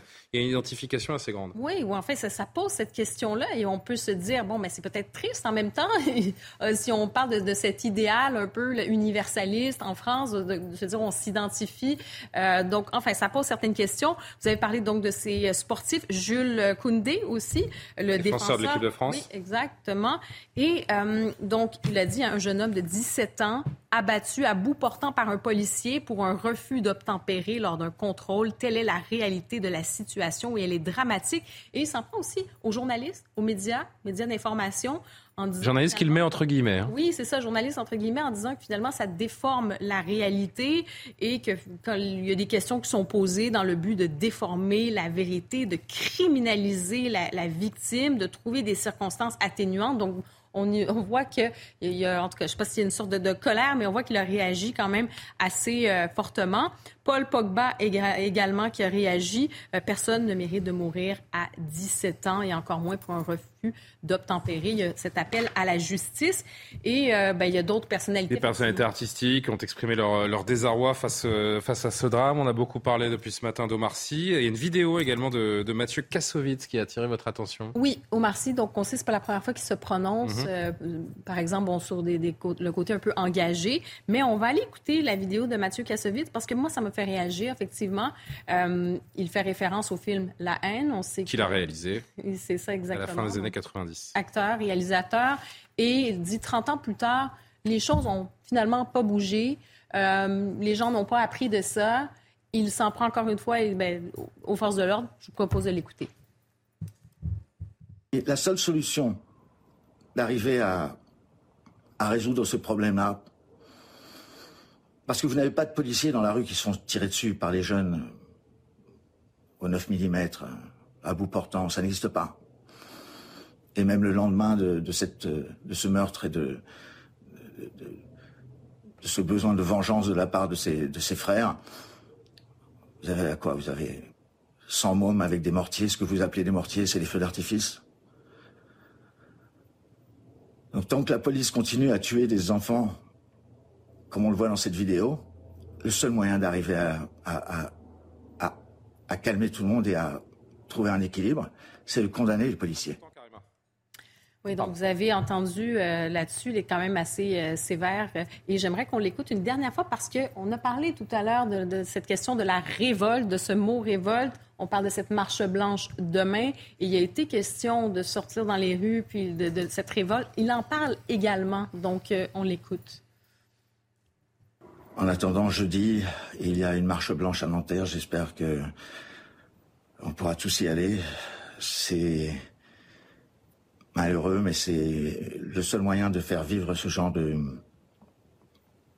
drame, c'est que, c'est que, comme le dit la maman, on se révolte. Pas faire une révolution, on n'en est pas encore là, mais juste être révolté.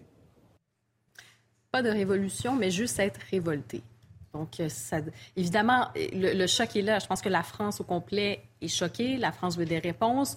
La famille va devoir avoir des réponses. Et bien sûr, la justice euh, suit son cours. Et on le sait, le temps de l'émotion, c'est jamais le même temps que le, temps de, la justice, le temps des enquêtes. Euh, il y a des images qui circulent et c'est ça aujourd'hui. Il y a ces, images qui font la nouvelle, ces images qui font l'opinion aussi. Et je trouvais important de parler de ces réactions, de ces personnalités, parce que c'est pas juste de dire, bon, un tel ou une telle a réagi. C'est qu'on a vu que dans certains mouvements sociaux, par exemple dans MeToo euh, ou dans Black Lives Matter, le fait que ça a circulé énormément, eh bien, ça a eu un impact sur la suite des choses. Ça a eu un impact aussi, je peux même dire, sur l'agenda idéologique, sur la façon dont on peut-être on va gérer ces choses-là.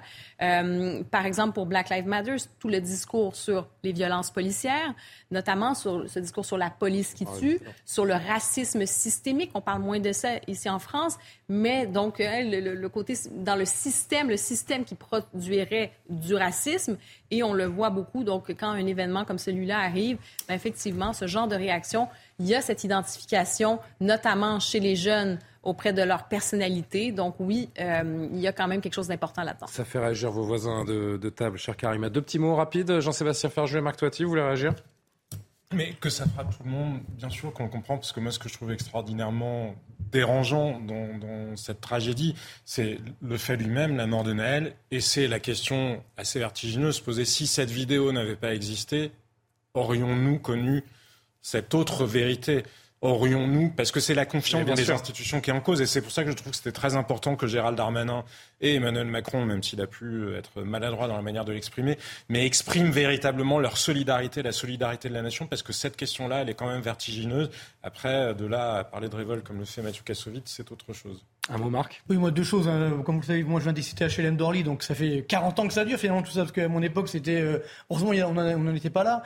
Mais c'est vrai que Comment on en est arrivé là, justement? Comment on a laissé faire, finalement, au-delà de l'émotion? Et moi, ce qui m'inquiète encore plus au niveau international, c'est l'image de la France qui est véhiculée aujourd'hui. Parce que là, évidemment, ben, on va voir les émeutes un peu partout, etc. Ça, Carrément en parler, hein. la, presse étrangère fait ça là-dessus. Euh, je pense à tous les touristes qui veulent venir en France aujourd'hui, etc. Mais moi, on m'a appelé aujourd'hui. J'ai une radio canadienne, une télé canadienne, qui me dit bon, qu'est-ce qui se passe? On veut en parler. Euh, exactement. Donc, et n'oublions pas que ça vient, ça suit effectivement. Les, Il y a les jeux qui arrivent aussi. Les, hein. les, gilets jaunes, les, euh, enfin, tout, enfin, ce qui s'est passé autour des retraites, etc. Donc, on a l'image d'une France euh, qui est fracturée avec cette culture entre guillemets de lutte des classes et surtout cette instabilité sociale et sociétale qui est extrêmement dangereuse parce que sans stabilité sociale et sociétale, il ne peut pas avoir d'activité économique, de croissance et de bien-être économique. 23h16, les grands titres de l'actualité. Audrey Berthaud, merci beaucoup Karima pour la chronique. Après euh, les violences urbaines euh, d'hier qui ont suivi euh, la mort de Naël, le ministre de l'Intérieur a annoncé la mobilisation de 2000 policiers et gendarmes ce soir en banlieue parisienne, notamment dans les Hauts-de-Seine. La nuit dernière, pour rappel, 31 personnes ont été interpellées en France. La garde à vue du policier mis en cause dans la mort de Naël a été prolongée. Le policier de 38 ans est toujours interrogé par l'IGPN. Deux enquêtes ont été ouvertes, l'une pour refus d'obtempérer, l'autre pour homicide volontaire par personne dépositaire de l'autorité publique. Inexcusable pour euh, Emmanuel Macron à Marseille où il était en déplacement. Le chef de l'État s'est exprimé ce matin. Il a déploré un drame inexplicable et inexcusable, un drame qui a provoqué euh, l'émotion de la nation euh, tout entière. Et puis demain à 14h, une marche blanche aura lieu. Dans une vidéo postée sur le réseau social TikTok, la mère de l'adolescent a appelé à une marche blanche et une marche de la révolte.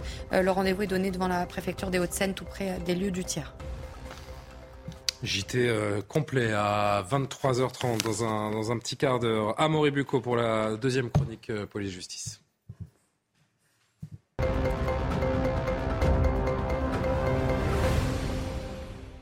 Amaury, pour la deuxième chronique du soir, on a tous vu donc les images de, ce policier qui, qui, tire sur la voiture à Nanterre alors même qu'il ne semble pas en danger. Je dis bien ne semble pas euh, en danger. Amaury, est-ce que les, policiers ont davantage tendance à tirer ou pas?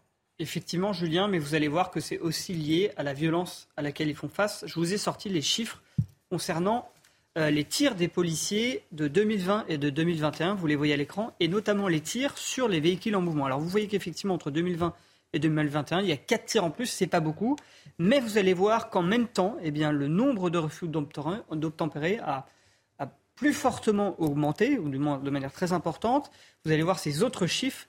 En 2020, vous aviez 26 000, en gros 600 euh, cas de refus d'obtempérer euh, recensés contre 27 700, donc plus 1111 refus d'obtempérer en un an. Alors en fait, si on veut aujourd'hui, si on voulait diminuer le nombre euh, de tirs des policiers, soit on diminue la violence, mais bon, j'ai dit on va pas forcément dans le bon chemin, soit on change le cadre légal dans lequel les policiers peuvent tirer aujourd'hui. Alors justement, quel est précisément ce, cadre légal? Dans quelles conditions les policiers peuvent-ils tirer? Dites-nous tout, Amaury. Alors en fait, il y a eu un gros changement dans la loi en 2017, en réaction aux attentats et à la demande des syndicats de police. Avant 2017, les policiers étaient soumis au droit commun, comme à tout le monde, c'est-à-dire la légitime défense, et quand ils tiraient, ben, ils devaient montrer qu'ils étaient en danger. Ce n'était pas le cas des gendarmes, qui sont des militaires et qui, eux, avaient un, droit spécifique, qui pouvaient tirer quand ils étaient en danger, bien sûr, mais aussi, par exemple, pour arrêter un véhicule quand c'était le seul moyen et que ça mettait des gens en danger. Alors il y a eu une loi en 2017, un article 435.1 du Code de sécurité intérieure qui est venu mettre les gendarmes et les policiers sur le même plan. Et donc depuis 2017, le droit est le suivant. Les policiers peuvent tirer, bien sûr, si leur vie est en danger, si celle des autres est en danger. Ils peuvent aussi tirer, s'il euh, y a un risque de réitération très rapide de plusieurs meurtres. On l'a vu par exemple à Annecy. Les policiers ont tiré euh, sur euh, le, le, porteur du couteau alors qu'il n'était pas en danger personnellement et qu'il courait au milieu de l'herbe. Et puis un quatrième cas, alors qui est intéressant, vous allez voir à l'écran, ça c'est l'article 4 euh, de cette, pardon, c'est le, quatrième alinéa de cet article qui est très intéressant parce qu'il concerne ce qui s'est passé à Nanterre, peuvent tirer les agents. Les agents peuvent tirer, pardon, lorsqu'ils ne peuvent immobiliser autrement que par l'usage des armes des véhicules dont les conducteurs n'obtempèrent pas à l'ordre et à l'arrêt et dont les occupants sont susceptibles de perpétrer dans leur fuite des atteintes à leur vie ou à leur intégrité physique ou à celle d'autrui. Alors là, ce qui Mais le mot susceptible euh, est, voué à interpréter son, et c'est ça qui est... C'est voilà, la définition est très large, et ce qui est compliqué, c'est qu'elle laisse beaucoup de champ à l'appréciation du policier qui doit tirer, et même, j'allais dire, à son imagination, puisqu'il doit finalement anticiper les suites de l'action et se dire, en fonction de cela, je dois tirer. Le problème, c'est que cette décision et cette anticipation, il doit la faire dans un temps très très court. En général, les policiers, ils sortent leur arme pour figer la situation. En général, ça suffit pour, pour, par exemple, pour arrêter une voiture. Et quand ils se mettent à tirer, donc ils n'ont juste à appuyer sur la gâchette, ils prennent un temps très court. Et c'est malheureusement ce temps étant très court, et bien parfois on prend la mauvaise décision. Et d'ailleurs, je vous propose d'écouter un témoignage très intéressant. C'est le témoignage d'un policier qui, il y a quelques années, a été victime d'un refus d'obtempérer. Il a fait face au même dilemme, à peu près à la même situation qu'un notaire, sauf que lui n'a pas tiré. Et je vous propose déjà d'écouter. Il va nous raconter comment ça s'est passé, son refus, d'obtempérer à lui. Euh, de ma main gauche, j'ai brisé la vitre, j'ai attrapé par le col, euh, toujours euh, arme à, la main. Et là, il m'a traîné sur une vingtaine de mètres, ce qui a été calculé un peu plus tard. Puis percuté sur, sur le côté en donnant un coup de volant, ce qui a provoqué ma chute.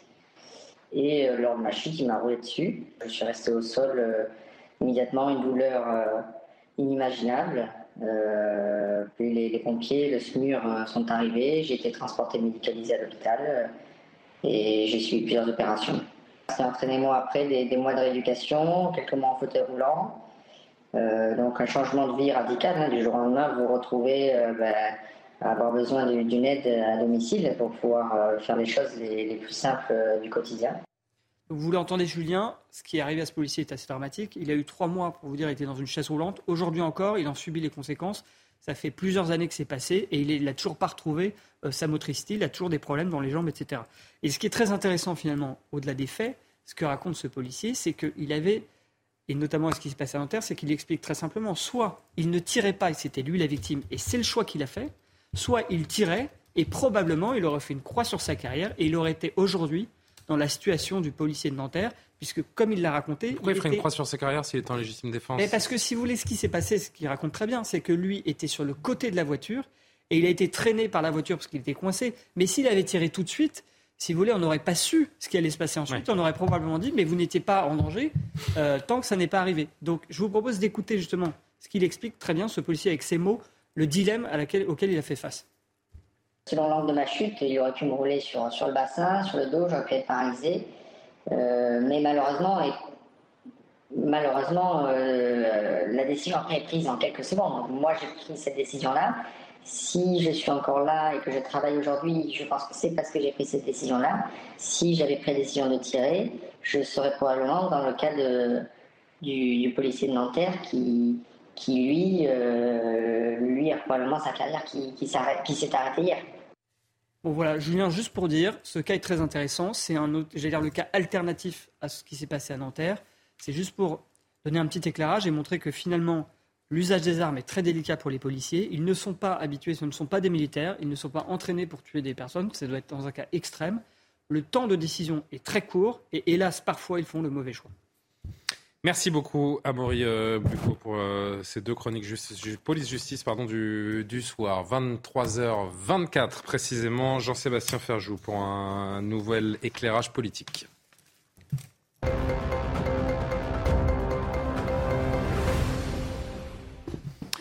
Et cette, euh, cette injonction que vous faites euh, d'une certaine manière, euh, Jean-Sébastien Ferjou, ce soir, ne commettons pas les mêmes erreurs que les États-Unis après le phénomène Black Lives Matter, après la mort de George Floyd. On s'en souvient tous, en mai 2020 à Minneapolis, les États-Unis ont connu une vague d'émeutes qui a accompagné l'envol de ce mouvement. Que s'est-il passé depuis? C'est ça la question. Alors, en ce qui concerne Black Lives Matter, la popularité du mouvement s'est un peu essoufflée, euh, notamment parce qu'on s'est rendu compte qu'il y avait un certain nombre de malversations financières. Ils avaient récolté 90 millions de dollars de dons, réussi à avoir un statut fiscal avantageux, et on s'est rendu compte que les fondateurs, les cofondateurs du mouvement avaient plutôt eu tendance à utiliser cet argent pour acheter euh, des villas euh, de milliardaires en, Californie. Mais c'est pas de ça dont je voulais vous parler. Parce que c'est pas ça l'erreur qui a été commise aux États-Unis. L'erreur qui a été commise, c'est le retrait de la police. Parce que qu'est-ce qui s'est passé justement après les émeutes de 2020 Il y a un think tank indépendant américain, donc non partisan, qui n'est ni rattaché aux démocrates, ni rattaché aux républicains, qui s'appelle le Council on Criminal Justice et qui a fait une étude au moment du Covid et des émeutes, parce que les deux se sont passés sur l'année 2020. Et sur 34 grandes métropoles américaines, qu'est-ce qu'ils ont vu? Ils ont vu plus 30% sur les homicides, plus 30% sur les homicides.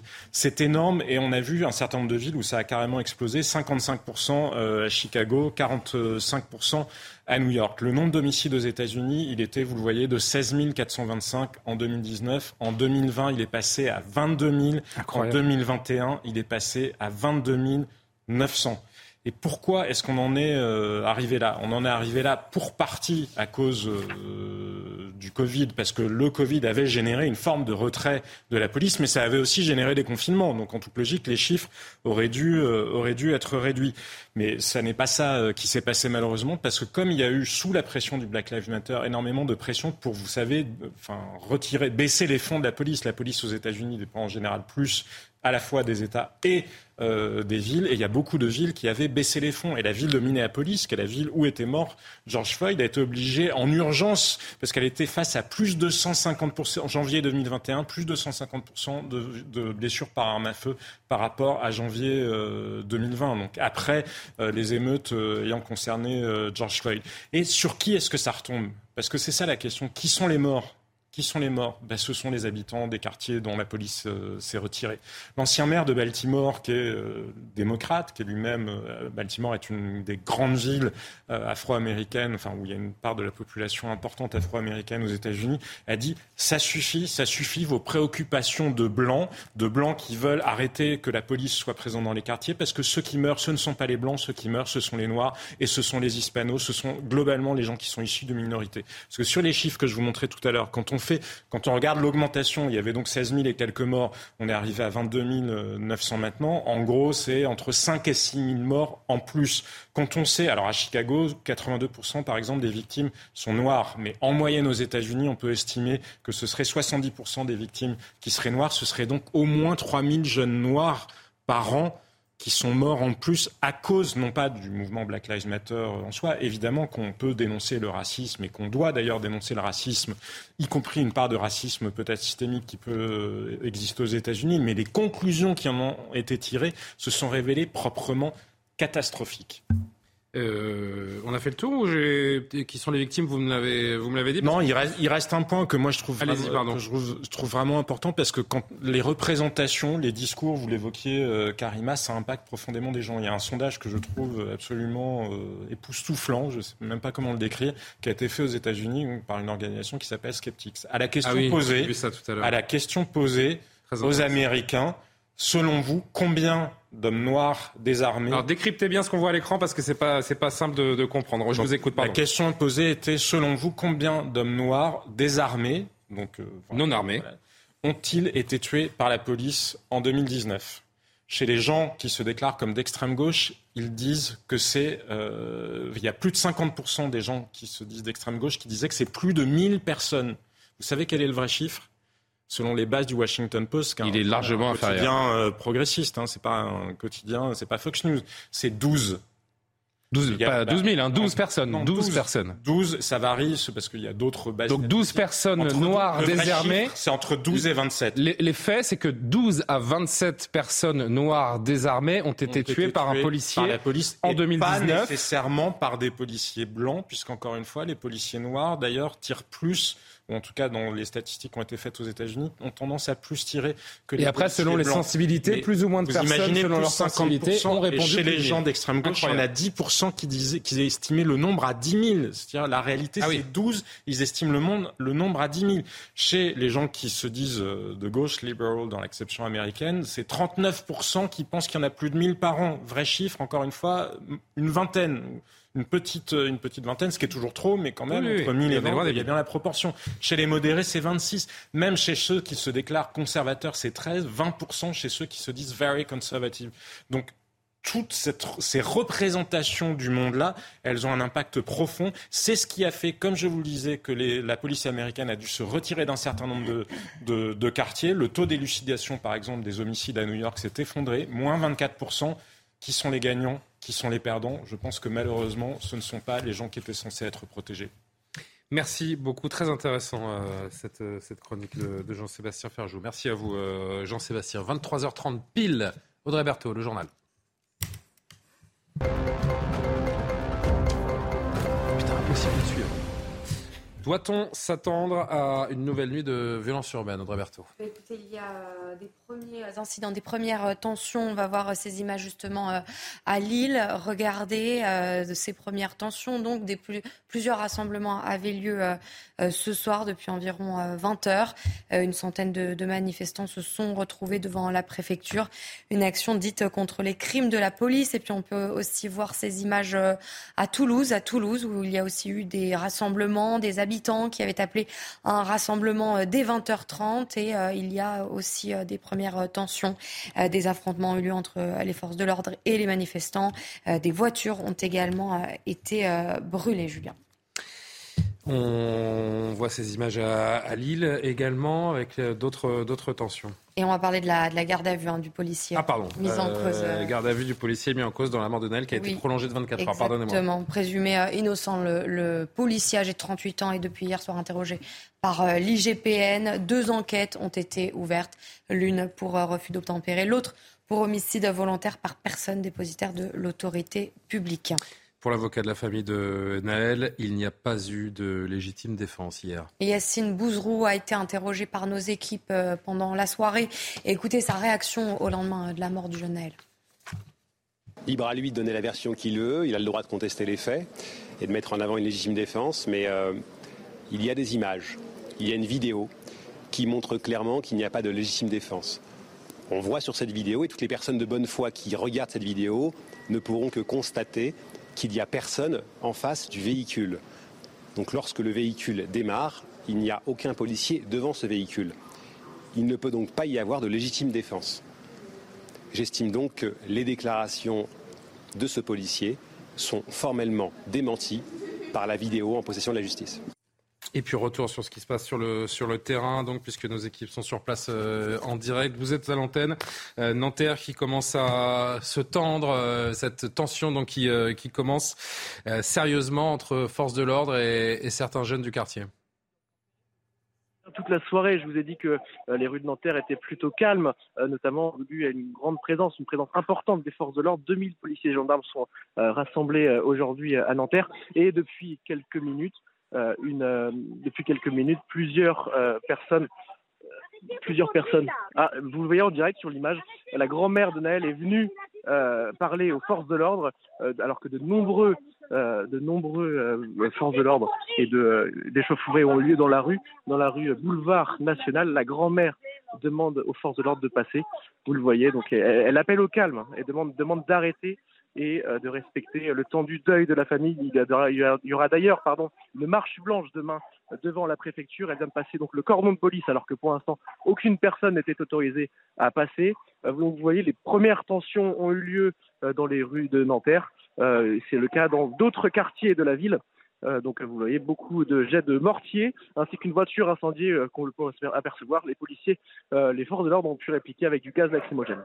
Une, bascule qui s'est faite véritablement, on le comprend, ces, ces, dernières minutes, ce calme relatif que vous, que vous décriviez euh, ces, ces, dernières heures lorsqu'on venait vous voir. Et puis euh, ces images, désormais, alors euh, on s'excuse auprès de nos téléspectateurs parce que le, le réseau n'est pas toujours, est pas toujours idéal et, et, les conditions de travail pas, pas évidentes, mais on comprend bien et on voit au loin sur cette image ces, ces fumigènes, ces, fumées, ces départs de, de, feu. Comment qualifiez-vous la situation et à quel point ces, ces, ces jeunes ou moins jeunes qui prennent à partie la police sont, sont nombreux et violents Écoutez, Julien, je vous, le disais tout à l'heure, euh, pendant toute la soirée, pendant tout ce début de soirée, je vous disais qu'il y avait un calme relatif dans les rues de Nanterre, puisque euh, les forces de l'ordre étaient positionnées dans les points les plus tendus euh, de la veille. mais on entendait malgré tout de nombreuses insultes envers les forces de l'ordre.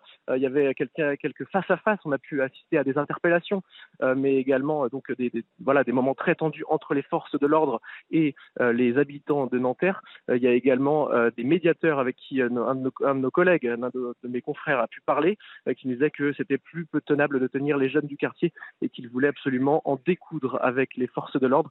Et vous le voyez donc maintenant depuis environ 10 euh, minutes, euh, les premières tensions éclatent dans les Nanterre.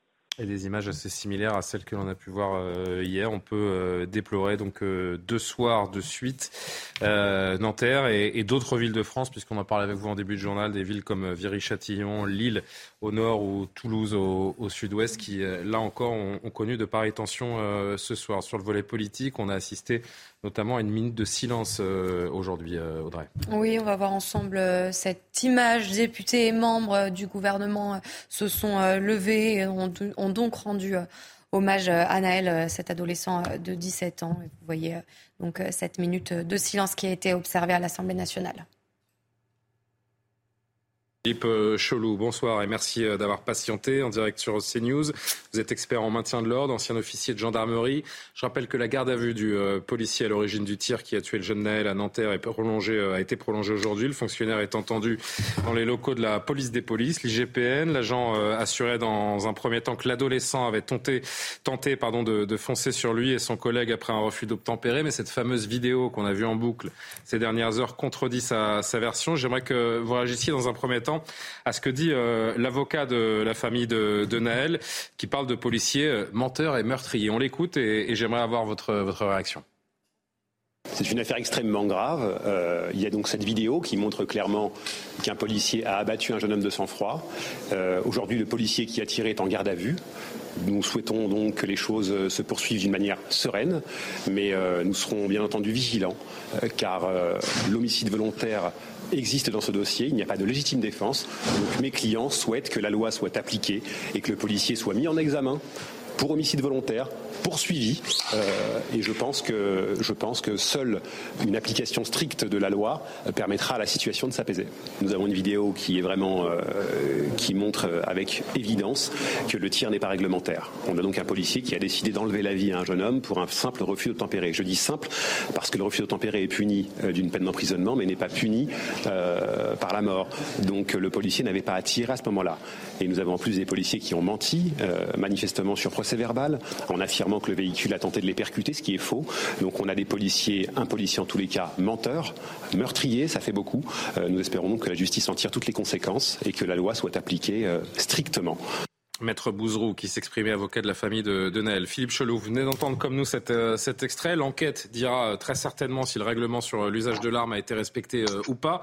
Je voudrais parler à l'homme d'expérience que, que vous êtes. J'ai une question très simple, monsieur. Avez-vous le sentiment que la mort de Naël était évitable hier? Écoutez, je, crois en premier lieu, d'abord nous sommes dans le temps du, deuil et de l'épreuve. deuil pour, pour la famille, ce jeune garçon et sa famille euh, puisque lui a été rappelé à Dieu et que, sa famille est dans le deuil, et dans le temps de l'épreuve pour les fonctionnaires de police qui sont aujourd'hui, euh, qui étaient dans l'action euh, et, et, qui sont aujourd'hui mis en examen. Donc c'est autant de vies détruites. je crois que la critique est facile, l'art est difficile, donc je suis admiratif de toutes les certitudes de, l'avocat de la victime. Je, je, crois qu'il faut, il faut laisser le temps à la justice. Euh, vous savez comment c'est une chose que j'attire l'attention de tous vos téléspectateurs sur une chose. Si vous voyez le tennis à la professionnelle à la télévision, vous avez l'impression que ça va très lentement. Si vous voyez un match de tennis en réel, ça va très rapidement. Ce que je veux dire, c'est attention aux vidéos, ça écrase de manière terrible, les images écrasent de manière terrible l'action. Il faut se décider très vite. Les choses ne sont pas simples, les choix euh, sont difficiles. Euh, il y a une vraie pression, il y a un vrai stress. Euh, ce sont des interventions en zone d'insécurité. Euh, il y a une espèce de confrontation. Donc les choses sont moins simples qu'ils peuvent, peuvent y paraître. Philippe Chelou, on parle d'un agent, donc cet agent qui est encore en garde à vue ce soir. C'est un brigadier de 38 ans, parcours exemplaire. on apprend aujourd'hui qu'il est expérimenté, salué à plusieurs reprises par sa direction. Huit lettres de félicitations au cours de sa carrière, une médaille de la sécurité intérieure, deux médailles pour des actes de courage. Il n'a pas le profil, du, jeune flic inexpérimenté qui aurait paniqué. Non, tout à fait, mais les choses vont très vite et je, crois qu'il ne faut pas sous-estimer, mésestimer la, pression euh, qu'il y a et il faut se, décider en quelques instants. Euh, même si les images tentent à, montrer qu'il n'y avait pas forcément euh, menace, ou mort d'homme, ça c'est vu du haut, en biais, par une image qui écrase. Lorsqu'on est à côté du véhicule, euh, dans l'action, dans une phase de confrontation verbale avec un individu qui peut être menaçant, je ne sais pas euh, quels étaient les échanges qui ont eu lieu, c'est tout à fait différent. Donc je crois que voilà, ça, au moins, euh, je crois qu'il faut quand même faire preuve de mesure, d'indulgence et attendre les résultats de l'enquête et faire confiance à la justice. Justement, Philippe Chelou, je voudrais qu'on parle de la, de la formation au tir des, des policiers nationaux. Est-ce qu'on peut imaginer euh, à l'aune de, ces images, de ce qui s'est passé, que ce policier avait peut-être une, carence de, ce côté-là? On sait que les policiers se, plaignent régulièrement du manque de tirs d'entraînement qu'ils peuvent effectuer sur une année. Hein. Alors écoutez, oui, je, crois qu'il y, a une vraie difficulté là, euh, qui, est le, suremploi des forces et, le temps laissé de moins en moins euh, important à l'entraînement, qui, est pourtant fondamental. Alors, c'est pas seulement l'usage des armes, le, tir. Le, tir, c'est en fait tout, ce qui tourne autour de ce qu'on appelle l'intervention professionnelle, c'est-à-dire la tactique d'intervention, euh, la maîtrise avec arme de l'adversaire et la maîtrise sans arme de l'adversaire, toutes ces techniques qui combinées. Alors, il y a d'abord, en premier lieu, une parfaite maîtrise du cadre légal. ça, je pense que le policier l'avait, puisque c'est un policier expérimenté. Mais après, il y a des mises en situation qui doivent se faire de manière régulière, répétée, parce que les, situations auxquelles on est confronté euh, évoluent. Donc il faut bien évidemment avoir des retours d'expérience. C'est-à-dire, voilà, on est, on est confronté à ce type de situation et que chaque fonctionnaire de police, militaire de la gendarmerie, passe en situation à échéance régulière. Euh, simplement, euh, pour pouvoir réagir dans, dans, dans l'urgence. Si vous êtes confronté à une situation que vous n'avez pas vécue à l'entraînement, c'est assez difficile de prendre euh, toujours la bonne décision. Si vous l'avez répété à l'entraînement, que vous avez un référent mental, là, les décisions sont bien évidemment meilleures. Justement, un mot sur ces entraînements, s'il vous plaît, euh, Philippe Chelou, un mot sur ces entraînements, sur ces formations. Est-ce que... Euh, personnellement, je, ne sais pas comment se passent les, entraînements au tir et je pense que beaucoup de gens qui nous, euh, regardent ne le savent pas non plus. On imagine euh, des gens dans, un stand qui visent des cibles.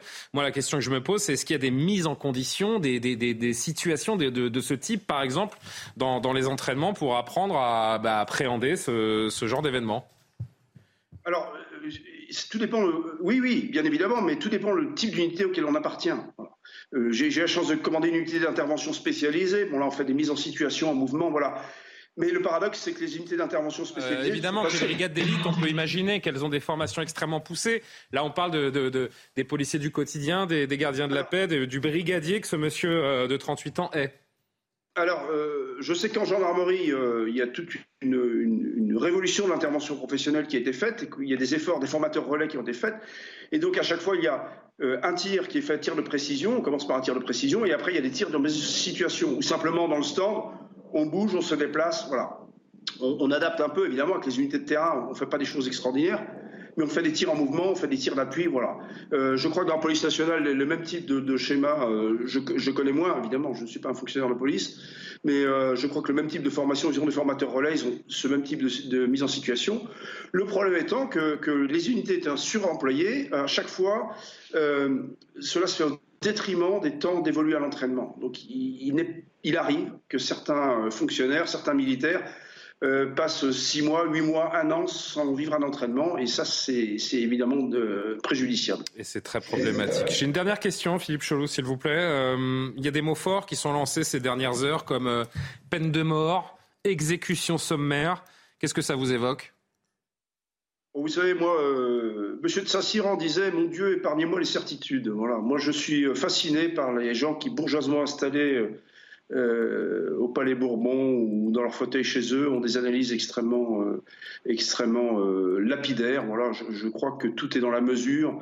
Il faut être, il faut être responsable. Il faut être responsable. Les mots ont un poids. Les mots alimentent une violence successive, alimentent des rapports de confrontation entre les forces de l'ordre et, et, et certaines type de population dans certaines zones urbaines, je, crois qu'il faut être mesuré. Et euh, voilà, moins de certitude, plus d'analyse et faire confiance à la justice. Quels seront les titres euh, et les unes de vos journaux euh, demain, la revue de presse?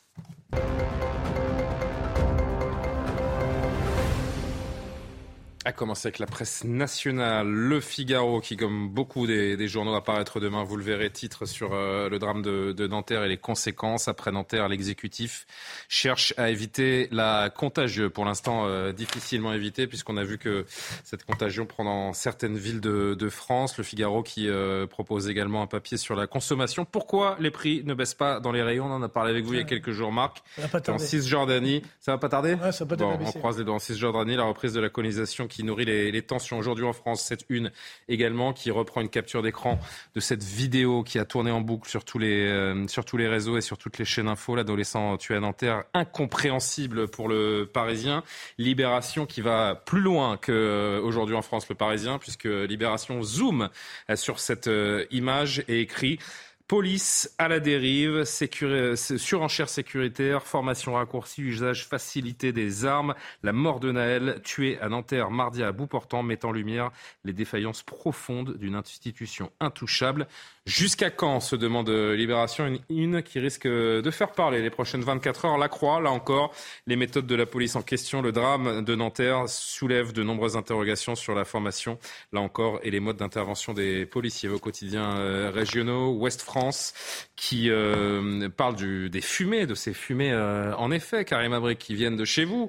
Les lourds dégâts, merci, les lourds dégâts des, incendies sur le climat. Oui, c'est dans les prochaines heures hein, que ces climats devraient euh, attendre le, continent. Mais paraît-il, selon les météorologues, que les, prochaines pluies euh, risquent de, dissiper tout cela sans trop de, sans trop de problèmes. Là encore, on croise. Euh, c'est comme le nuage de Tchernobyl. Non, mais là, c'est vérifié. Hein. Il va pleuvoir. Et puis, vous voyez à droite, hein, sur le, manchon, la manchette, pardon. oui, manchon, c'est autre chose. Ado tué par la police. Un drame inexcusable avec les mots repris donc du, du chef de l'État. Les dernières nouvelles d'Alsace, la perpétuité pour Fortin, cette affaire qui a beaucoup fait parler euh, également. Et euh, cette photo d'un bouquet de fleurs et de ce camion de police euh, au loin pour rappeler l'émotion et les tensions autour de Nanterre. Tiens, bonjour à nos amis sartois avec le Maine Libre également qu'on vous propose ce soir, avec Le Mans Classique qui débute aujourd'hui donc demain. Qu'est-ce que c'est le, le Mans Classique? Oui, c'est des, voitures de, collection qui viennent se, confronter à des, courses très sympathiques. Ça attire beaucoup de monde. Que devient la fortune léguée à un petit village? Oui, que des petites infos régionales euh, donc, dont vous pourrez profiter demain si vous habitez le Maine ou la Sarthe. Merci les amis. Audrey, Amaury. Amaury qui s'est euh, absenté un instant et qui est revenu exprès pour nous dire au revoir. Et ça, ça fait plaisir. Merci beaucoup, euh, Amaury, Jean-Sébastien, Karima, Marc Toiti. Vous fûtes Parfait, on va se retrouver euh, demain. Euh, on va euh, reprendre nos sérieux quand même parce que les images en direct sont de plus en plus inquiétantes et on va vous les montrer une dernière fois avant de passer la main. Les images à, Nanterre où la situation, nos journalistes nous le rapportent ce, ce, temps, des tirs de mortier et des policiers pris à partie. Ce sera évidemment au cœur de l'édition de la nuit avec Simon Guillain dans un court instant. Merci beaucoup de nous avoir suivis et à demain.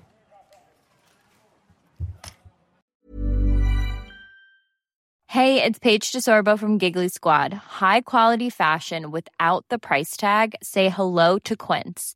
I'm snagging high-end essentials like cozy cashmere sweaters, sleek leather jackets, fine jewelry, and so much more. With Quince being 50 to 80% less than similar brands. And they partner with factories that prioritize safe, ethical, and responsible manufacturing. I love that. Luxury quality within reach. Go to quince.com slash style to get free shipping and 365 day returns on your next order.